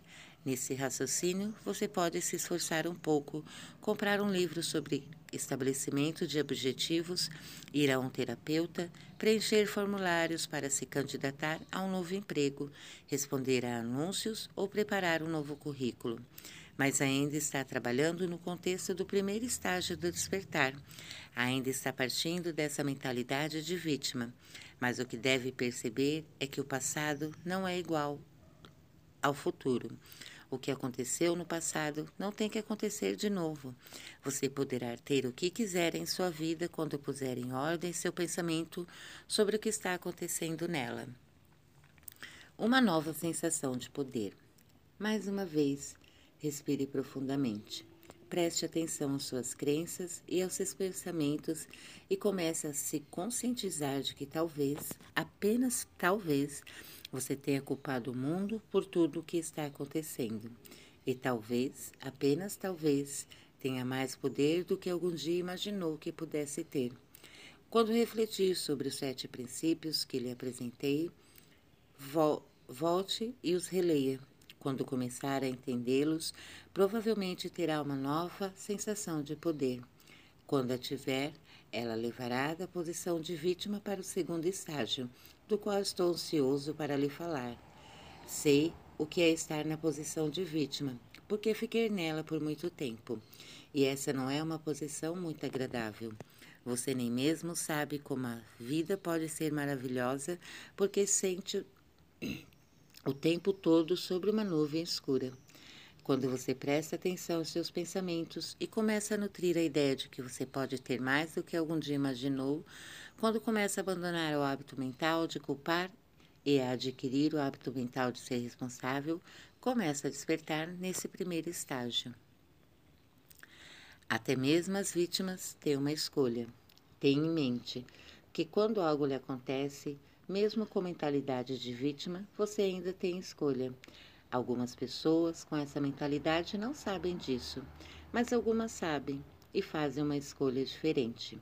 Em outras palavras, duas pessoas podem vir da mesma família e ter experiência de abuso muito parecidas. Mas enquanto uma carrega esse abuso, julgamento e sofrimento para sempre, a outra os transforma em algo bom. Esta última pode se dedicar à cura e escrever livros sobre pessoas que sofreram abusos semelhantes, usando sua experiência para transformar os outros. Você sempre tem uma escolha. Quando algo lhe acontece, você pode considerar como profundamente negativo ou como uma oportunidade maravilhosa. Isso se aplica praticamente a tudo. Mesmo com mentalidade de vítima, você tem escolha sobre como agir e o que isso significa para você. Já mencionei Mandy Evans. Ela escreveu Emotional Options e Traveling Free. No último, fala sobre a ideia de ser vítima faz as pessoas olharem para o passado e verem o que lhes aconteceu, salientando que o importante não é o que aconteceu, mas o significado que você lhe atribui. Isso é muito importante, porque ao considerar algo como uma experiência terrível, que nunca poderá ser esquecida ou perdoada, você carregará essa mágoa por bastante tempo. Será muito infeliz e provavelmente atrairá experiências parecidas. Certamente essas memórias permanecerão ali e não serão agradáveis. Mas Mandy Evans diz que, se você olhar essa mesma memória, essa mesma experiência e mudar seu significado, talvez encontre algum benefício nela. Você não precisa esperar para encontrar o benefício. Em meu livro Criando Riqueza e Prosperidade, o fator de atração, cito um autor, Kurt Wundt, que parafaseio aqui. Ele diz que você pode pensar em algo que lhe aconteceu um ano atrás e, na época, o fez sentir-se vítima mas acrescenta que agora, um ano depois, você tem uma sensação de distanciamento que lhe permite ver talvez o ocorrido, ver que talvez o ocorrido tenha sido bom para você. Talvez até ache graça nela. Pode ser que conte a história do que lhe aconteceu um ano atrás e todos riram. Witch diz que se você consegue ter senso de humor e distanciamento um ano após o evento, talvez pudesse ter na época em que ocorreu. Se parar para pensar sobre isso, verá que é profundo. Significa que, independente do que aconteceu em sua vida e de seu nível de vitimização, você pode descobrir que isso lhe trouxe algum benefício. Quando lhe contei que foi o seu teto e lutei contra a pobreza durante muito tempo, salientei que, na verdade, isso me ajudou a crescer.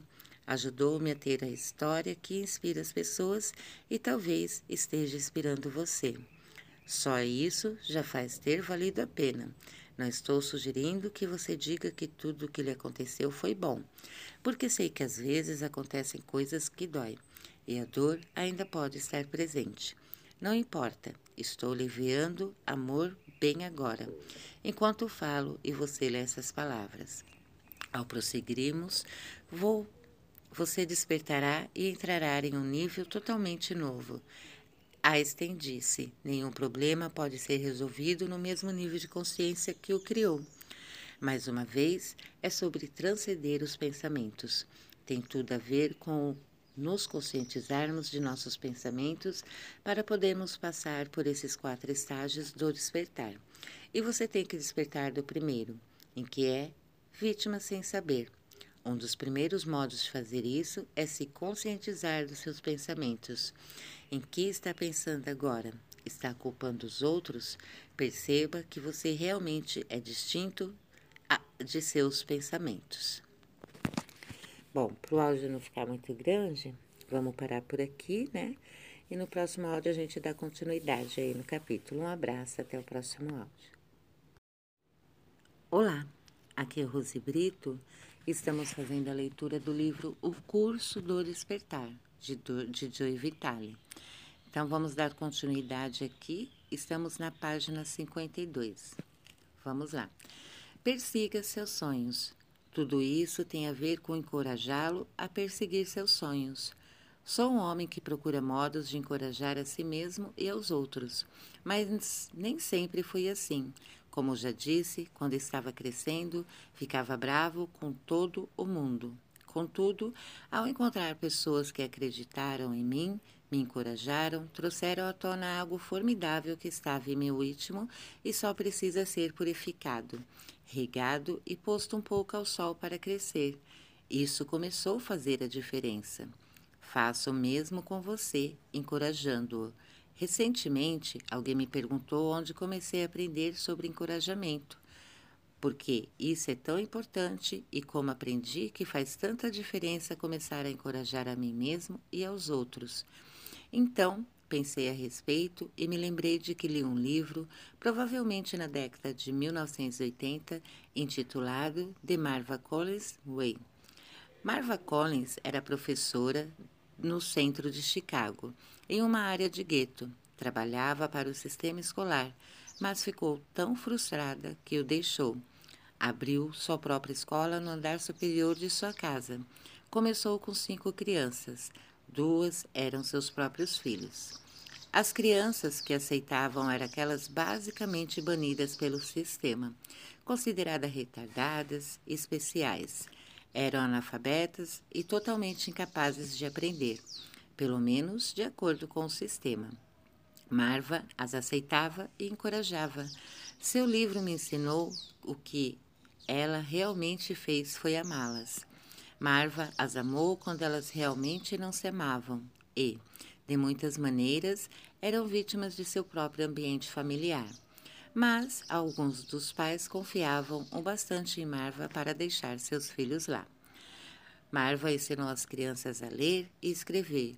Ensinou-lhes Shakespeare, ensinou-lhes a ler poesia, escrever poesia e falar poesia. Após um ano com Marva, elas foram avaliadas e estavam cinco níveis acima de todas as outras crianças ao redor. De Marva Collinsway se tornou tão popular que Marva abriu uma grande escola. Pôde aceitar 200 crianças, mas havia uma lista de espera de 800. Foi impressionante. Mas a essência do que ela fazia era aceitar as pessoas consideradas vítimas, amá-las e encorajá-las encontrando o que havia de bom nelas. Marva não as criticava se faziam algo errado, as recompensavam se faziam algo certo. Outra pessoa que estudei foi Win Wenger, que escreveu um livro intitulado The Einstein Factor. Adoro Win. Ele é por si mesmo um Einstein, um gênio. Encorajava as pessoas e lhe ensinava como aumentar o QI. A maioria delas acha que seu QI é inaterável. Mais uma vez, essa mentalidade de vítima. Mas o IN lhes ensina técnicas de imagens ou imagéticas que, praticadas durante 20 minutos por dia, podem aumentar seu QI em muitos pontos. Isso é surpreendente. Wynne me ensinou a primeira lei da psicologia: você obtém mais daquilo em que se concentra. Quando ele via que as pessoas estavam fazendo algo bem, as aplaudia. Marva Collins fazia o mesmo.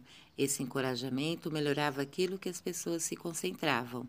Você obtém mais daquilo em que se concentra. Concentre-se no que está certo em seu mundo. Isso é muito importante, porque se você se concentrar no que está errado em seu mundo, em ser vítima e ser negativo, é isso que irá expandir.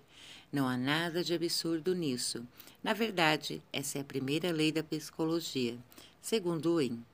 E todo esse método de se encorajar, encontrar algo bom, amar-se e encontrar algo para amar em si mesmo é um modo de começar a florescer e sair do primeiro estágio do despertar. Você começa a deixar a vitimização para trás porque descobre que tem mais poder, mais criatividade, mais controle e mais para amar do que jamais imaginou. Comecei a usar um estilo de Marva Corvins e o estilo de Win Wenger.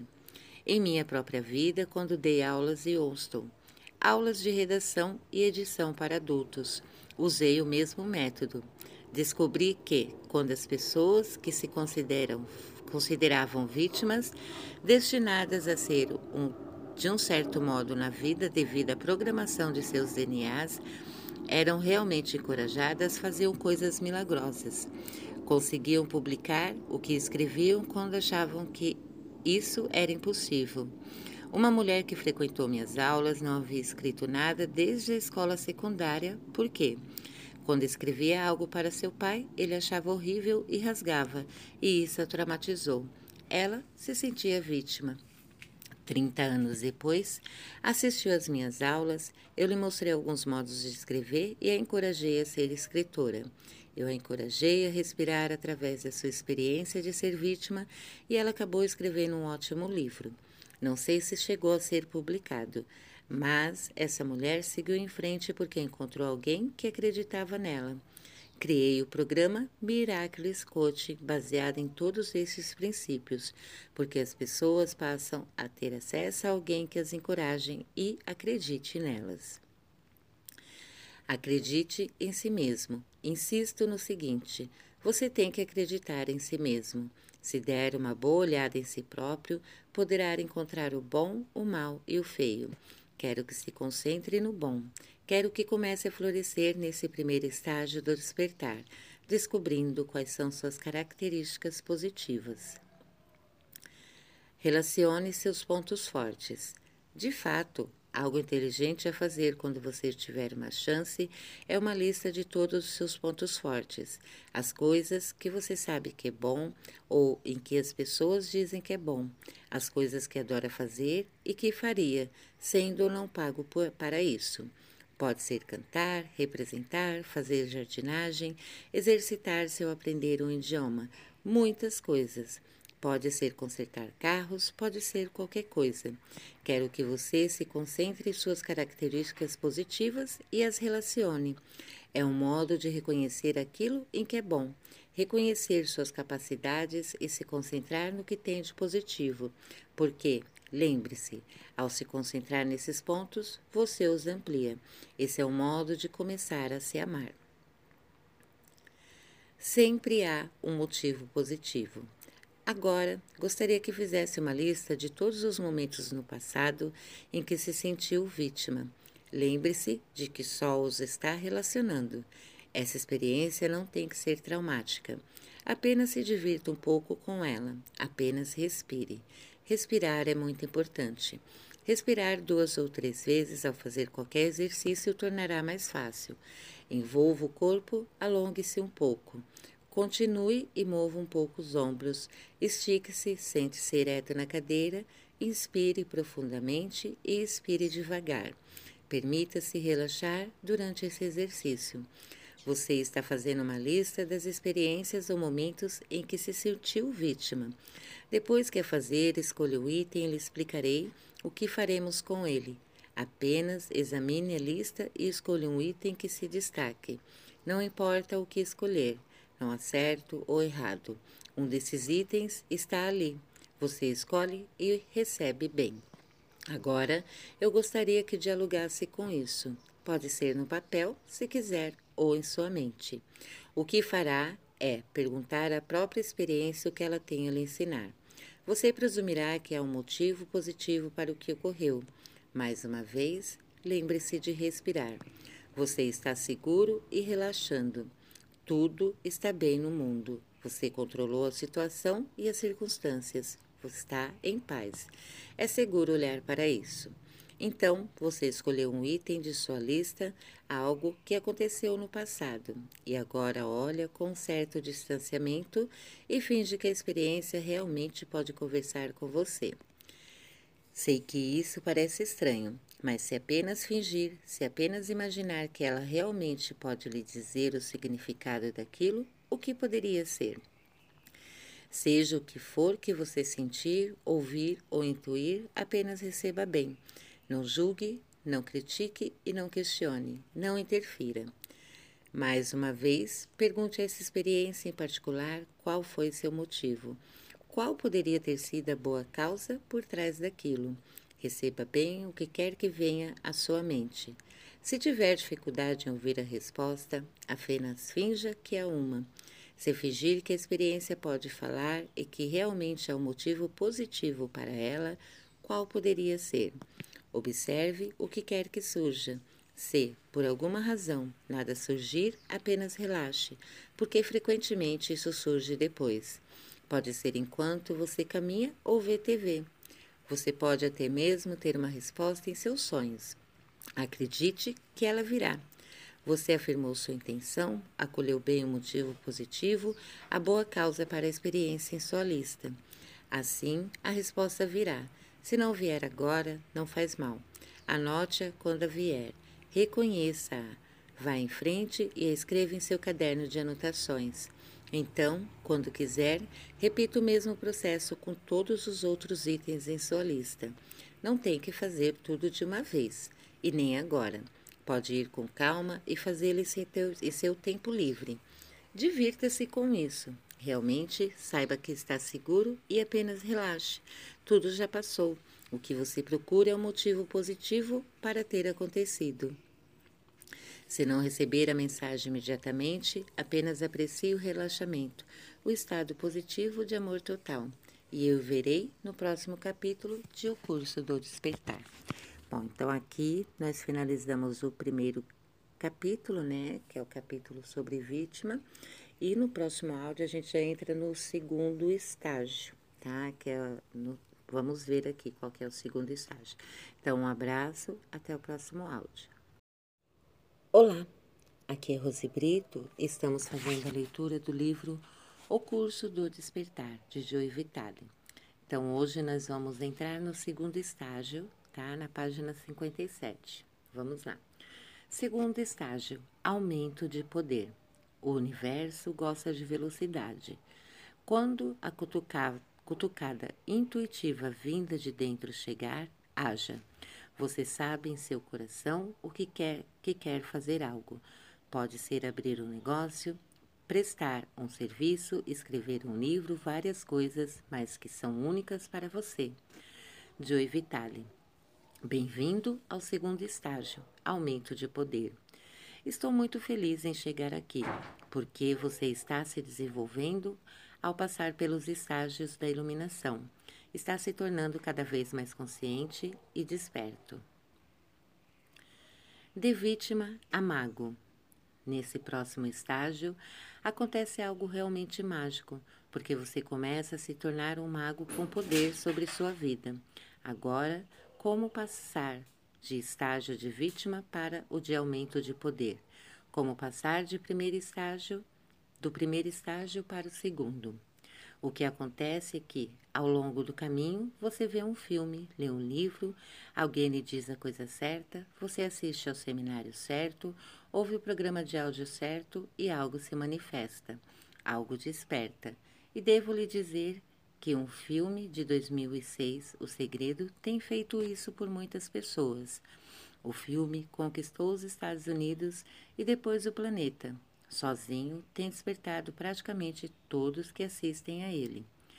O que é o segredo? Em primeiro lugar, se você não conhece, pode visitar www.thesecret.tv e ler tudo sobre ele. Pode até mesmo assistir a um pouco do filme baixá-lo ou comprar o DVD. Vale a pena. A lei da atração. O segredo é sobre a lei da atração. Deixe-me apresentá-la a você. A lei da atração diz que suas crenças inconscientes atraem tudo o que você obtém em sua vida. Sua energia, suas crenças, sua atitude mental e seu sistema inconsciente determinam sua experiência de vida. Se você estiver ouvindo isso pela primeira vez, Provavelmente ficará um pouco chocado, porque começará a pensar: Ah, meu Deus, sou responsável por essa confusão. Sou responsável por tudo que obtive em minha vida. Tudo de bom, ruim e irregular? Sim, é. Mas a boa notícia é que não estava fazendo isso conscientemente, mas inconscientemente. Portanto, não há motivo para se culpar. Você não sabia o que estava fazendo. De muitos modos, ainda estava agindo como vítima. Então surge o filme O Segredo, dizendo que você poderá ter praticamente tudo o que quiser se conseguir imaginá-lo e senti-lo. A boa notícia é que você pode dar uma guinada em sua vida, concentrando-se no que quer, sentindo-o e atraindo com o que chamo de ação inspirada. Deixe-me explicar como isso funciona. Consegui um papel em O Segredo porque escrevi um livro chamado Criando Riqueza e Prosperidade O Fator de Atração. O livro apresenta cinco passos para criar riqueza ou o que você quiser em sua vida. É muito útil dar esses cinco passos agora, porque eles lhe fornecerão a base para aprender o resto do segredo. Também nos basearemos nisso, pois deixarei, depois deixaremos para trás. Mas, por enquanto, Nesse segundo estágio é o que você precisa conhecer. O processo de fator de atração, cinco passos para criar o que você quiser. Quais são os cinco passos? O primeiro é saber o que você não quer. É nele que a maioria das pessoas estão. Elas sabem muito bem o que não querem. Queixam-se de seus empregos, se são empresários, queixam-se da falta de clientes ou de suas saúdes, de seus relacionamentos ou de suas finanças. simplesmente se queixa. 1. Um, saber o que você não quer. Digo que é bom saber o que você não quer. Esse é o primeiro passo do processo de fator de atração. Saber o que você não quer é uma informação útil, então fique atenta a isso. Na verdade, pode até mesmo anotar. Transforme no que quer tudo o que você diz que não quer. 2. Declarar uma intenção. O que você quer? O segundo passo é declarar sua intenção. Declare o que quer. Algumas pessoas dizem: Não sei o que quero. Tudo o que elas têm a fazer é ver o que estão se queixando e transformar isso em uma afirmação, um objetivo, uma intenção. Se você se vir dizendo algo, ah, eu simplesmente detesto meu emprego, transforme em pretenda durar meu emprego ou pretendo atrair o emprego que adoro. Se você diz algo como: Estou realmente cansado de não ter dinheiro suficiente para pagar a prestação da minha casa, minha conta de telefone ou a prestação do carro, seja o que for, está se queixando. O que você quer? Afirme sua intenção que poderia ser: Quero ter dinheiro mais que suficiente para pagar minhas contas antes do vencimento. Ou pretendo pagar todas as contas e ficar totalmente livre de dívidas. Como você pode ver, uso o primeiro passo para chegar ao segundo. Portanto, o primeiro passo é relacionar o que você não quer. O segundo é transformar esse não quero no que você quer, em sua intenção. Oprah Winfrey diz: A intenção governa o mundo. Falarei mais a esse respeito nesse capítulo. 3. Purificar crenças limitadoras. Qual é o terceiro passo? O terceiro passo é bastante profundo muito importante, é algo sobre qual quase ninguém fala. Chama-se purificar. O que isso significa? Significa que, se você tiver intenções conflitantes, crenças negativas ou problemas de merecimento e autoconfiança, não obterá o que deseja. No segundo passo, você pode ter dito: pretendo perder peso, pretendo parar de fumar, pretendo atrair grande riqueza. Contudo, se em seu último não acreditar que isso é possível ou que o merece, se tiver várias crenças negativas limitadoras, a intenção não se concretizará. Então, no terceiro passo, você tem que eliminar a negatividade. Tem que purificar as crenças limitadoras. Tem que se livrar das coisas que o detêm e estão em seu inconsciente. A maioria das pessoas não tem a menor ideia disso. Não falam a respeito porque não têm consciência disso. A boa notícia é que, quando você purificar essas crenças, poderá obter praticamente tudo o que deseja de um modo quase instantâneo. Essa é a promessa do terceiro passo. Quarto, nevilizar seu objetivo. O quarto passo no processo de fator de atração é nevilizar seu objetivo.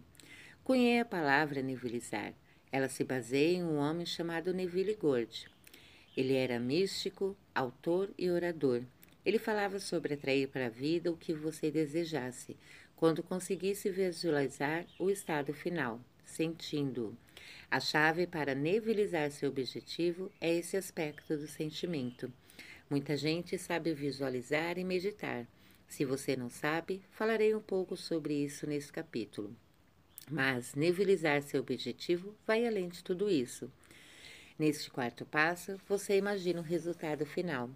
Se quiser mais dinheiro em sua vida, um determinado carro, uma casa, um emprego em particular ou a melhora na saúde de alguém, visualize-se visualize tendo isso agora. Não se visualize tendo no futuro, finja que já tem. Quando você finge que já tem, acelera a lei da atração e isso começa a entrar em sua vida. Nivelizando seu objetivo, você o torna mais real para você e para o universo. Então o universo o trará. Este é o quarto passo: nivelizar seu objetivo. Quinto, deixa para lá e realizar uma ação inspiradora. Deixar para lá e realizar uma ação inspiradora. Qual é o quinto passo? Deixar para lá e realizar uma ação inspiradora. Isso significa deixar o apego para lá. Lembra-se daqueles sete princípios dos quais falei? Quando você deixa para lá sua necessidade, seu vício, seu apego a algo, e apenas permite que o que deseja venha até você, isso vem muito mais rápido. Nada bloqueia seu caminho. Deixar para lá significa para lá sua necessidade de que algo aconteça. Você deseja o um emprego e o carro, riqueza e saúde, qualquer coisa, mas não morrerá se não conseguir. Então relaxa. De certo modo, esse é um estado de divertimento. A outra parte de deixar para lá é realizar uma ação inspira inspirada. Isso é muito importante. Muita gente assiste o filme O Segredo e depois critica dizendo: o segredo não fala sobre ação, só diz: ah, se eu me sentar numa cadeira e visualizar que tem um carro, quando me levantar da cadeira, o carro estará em meu estacionamento. Não funciona assim. Acredito definitivamente em magia e milagres. Eles são possíveis, mas, na maioria das vezes, você tem que fazer algo. Realmente tem que agir. Tem que participar do processo de manifestação, porque se trata de um processo conjunto de criação. Você faz algo e o universo, o divino, o Deus, seja qual for o nome que der a esse poder superior, entre ação e faz sua parte. Esse é um esforço conjunto. Portanto, você tem que realizar o que chamo de ação inspirada. Esse é o quinto passo. Uma ação inspirada é algo que vem de dentro de você. Não é alguém lhe dizendo: ah, você tem que traçar um plano de negócios ou você tem que colocar um anúncio para encontrar uma determinada pessoa ou conseguir um determinado emprego. Concentre-se nisso. O que a sua intuição lhe diz para fazer.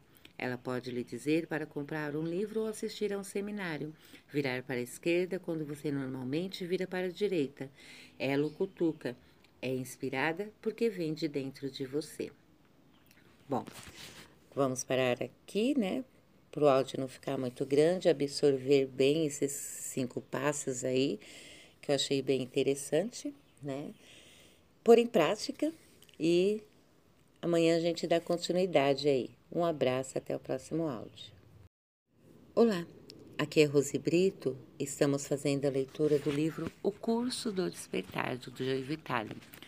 Nós estamos no segundo estágio, né? No áudio anterior ele ensinou os cinco passos, né, da, do fator de atração. Então vamos dar continuidade aqui na página 66. O poder está em você. Há cinco passos no processo fator de atração, você pode dá-los para praticamente tudo. Eles são parte do poder, da percepção de que você tem mais poder do que jamais imaginou. Como vítima, nunca se sentiu assim. Trabalhava com a mentalidade de você contra o mundo e essa era a sensação que tinha. Era frustrante, irritante e o esgotava. Você assiste ao filme O Segredo, lê Criando Riqueza e Prosperidade, O Fator de Atração e vários livros que foram publicados desde O Segredo. Há todos os tipos de livro e de grandes autores. Então, começa a perceber: uau, eu tenho poder. Com a minha mente e visualização, realmente posso obter milagres divinos. Essa é a parte divertida, a glória e a magia desse estágio em particular. Pondo isso em prática. Vamos nos divertir um pouco.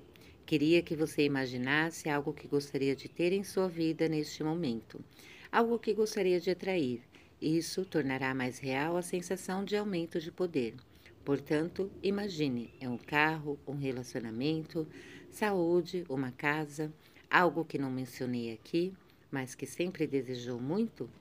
Não precisa ser algo enorme, algo que você considere impossível. Pode ser algo que lhe parece um pouco distante, mas realmente desejaria ter em sua vida. O que você gostaria de atrair agora? O modo de se concentrar nisso é pensar no primeiro passo de o um fator de atração o que você tem se que...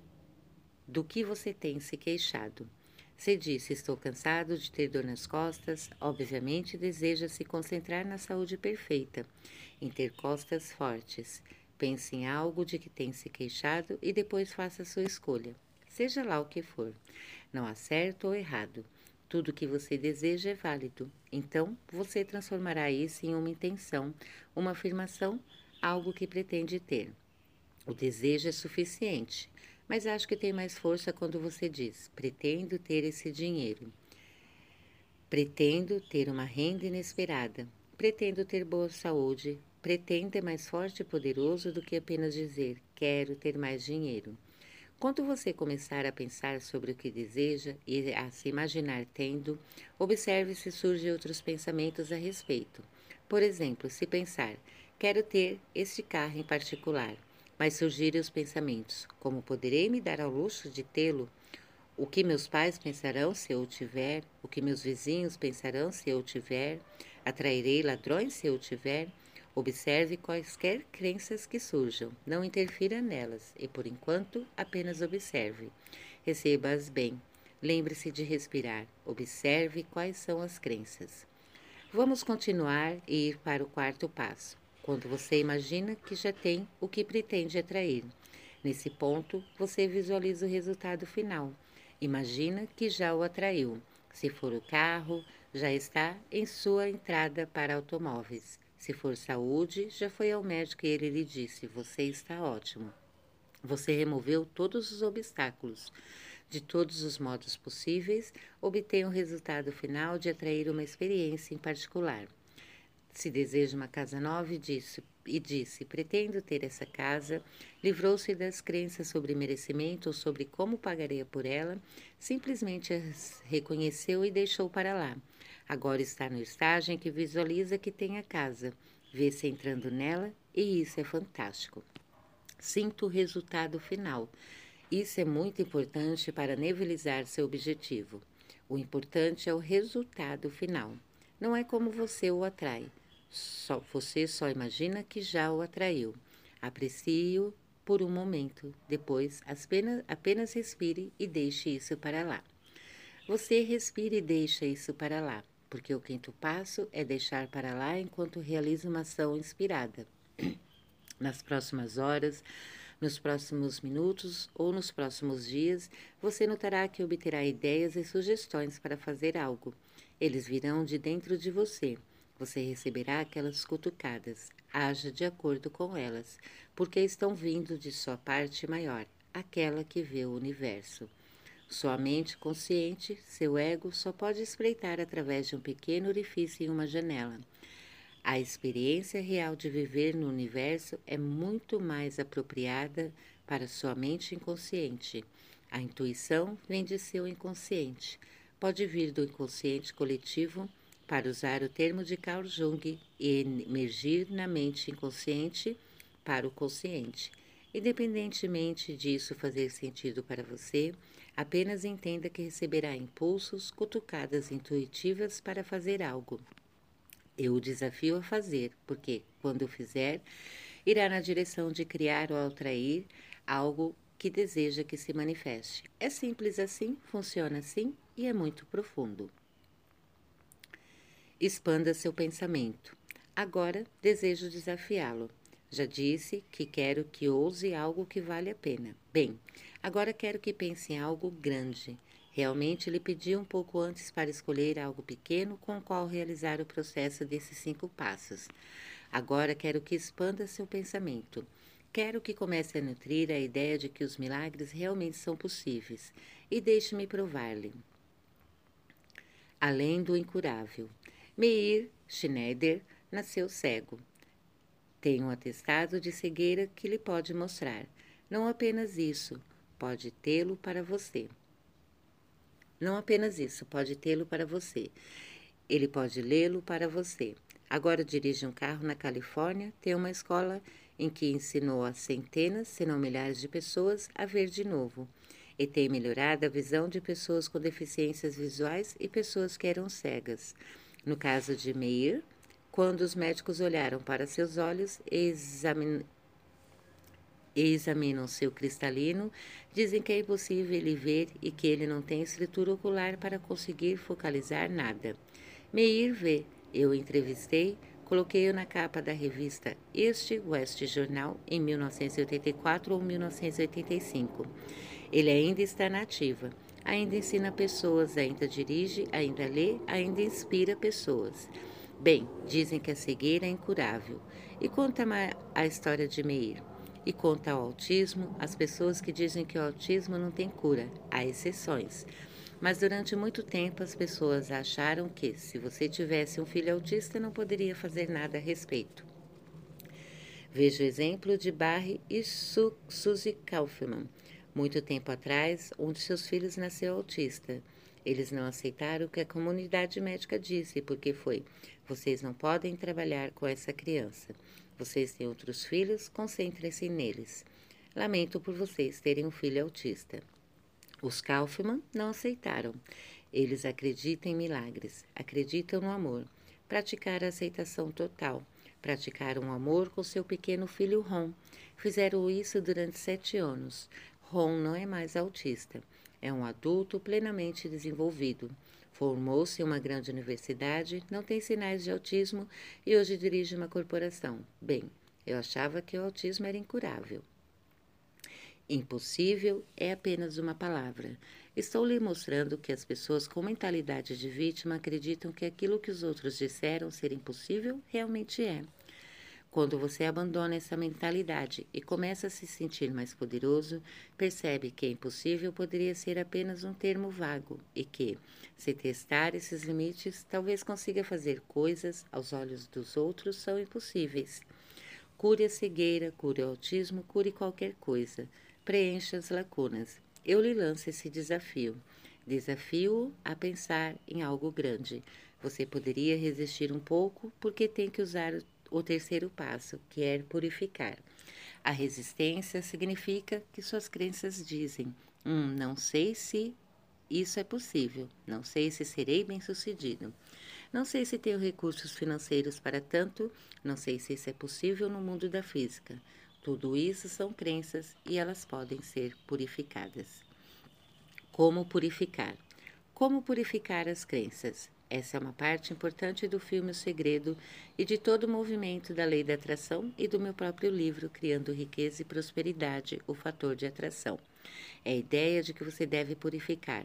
Quando você purifica, pode obter resultados. Mas como purificar? Concentre-se na gratidão. Há algumas coisas que gosto de fazer. Uma delas é me concentrar na gratidão. Pode parecer um pouco estranho e sei que quando ouvi pela primeira vez, 20 anos atrás, pensei: sim, serei grato quando tiver algo pelo que ser. Mas não é bem assim que funciona. Na verdade, você tem que olhar para o que tem neste momento e perceber que, não importa onde esteja o que tenha, realmente é bastante rico. Certa vez dei uma palestra chamada de AA Plantonmente. O primeiro A significa ao redar-lhe, já, você já é rico. Fiz as pessoas pararem, examinarem suas vidas e perceberem que tinham algum tipo de transporte, alimento, segurança e um teto sobre suas cabeças. Provavelmente tinham uma renda, talvez fosse um seguro-desemprego, mas tinham alguma coisa. E se se comparassem com pessoas do países de terceiro mundo ou pessoas que foram reis e rainha em tempos passados, realmente estavam se saindo muito bem. Portanto, você é rico neste momento. Realmente está saindo muito melhor do que imagina. O que está fazendo é lutar por mais.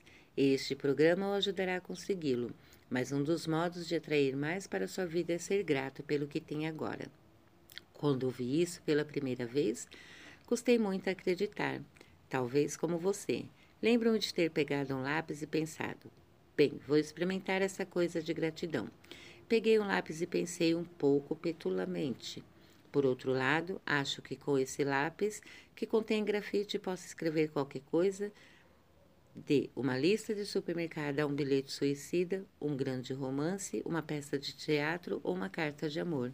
Eu também pensei, essa realmente é uma ótima invenção, sabia? Posso ser criativo com esse pedaço de grafite. Então olhei para a outra extremidade do lápis e pensei, com esse pequeno pedaço de borracha, como esse pequeno pedaço de borracha é útil, porque eu podia apagar o que escrevi e não gostava. Ao olhar para aquele lápis, e talvez você pudesse ter percebido em minha voz, comecei a me sentir realmente grato por ele. Comecei a pensar que, de fato, o lápis, o lápis era como uma varinha de condão. Eu podia escrever intenções, queixas, cartas de amor e bilhetes suicidas. Quero dizer, Podia escrever qualquer coisa com aquele objeto e depois apagar se quisesse. Bem, senti-me grato por aquele lápis, abriu meu coração apenas um pouco para permitir que o amor do universo entrasse. Isso tem a ver com o princípio do qual falei antes. você obtém mais daquilo em que se concentra. Quando comecei a me concentrar na gratidão, comecei a atrair para minha vida mais coisas e experiências pelas quais ser grato. Isso se tornou muito mágico e tranquilo, porque tudo que eu fazia era parar, olhar ao redor e dizer: pelo que sou grato neste momento. Poderia ser pela pessoa com quem estava conversando, pelo que havia acabado de comer, pelo fato de poder respirar e estar vivo e ter tudo funcionando em meu corpo.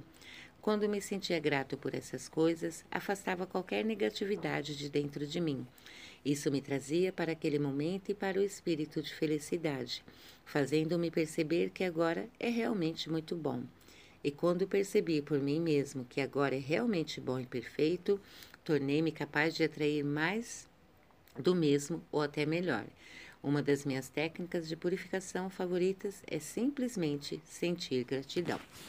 Bom, vamos parar o áudio por aqui e amanhã a gente dá continuidade aí no capítulo, no próximo áudio. Um abraço e até o próximo áudio.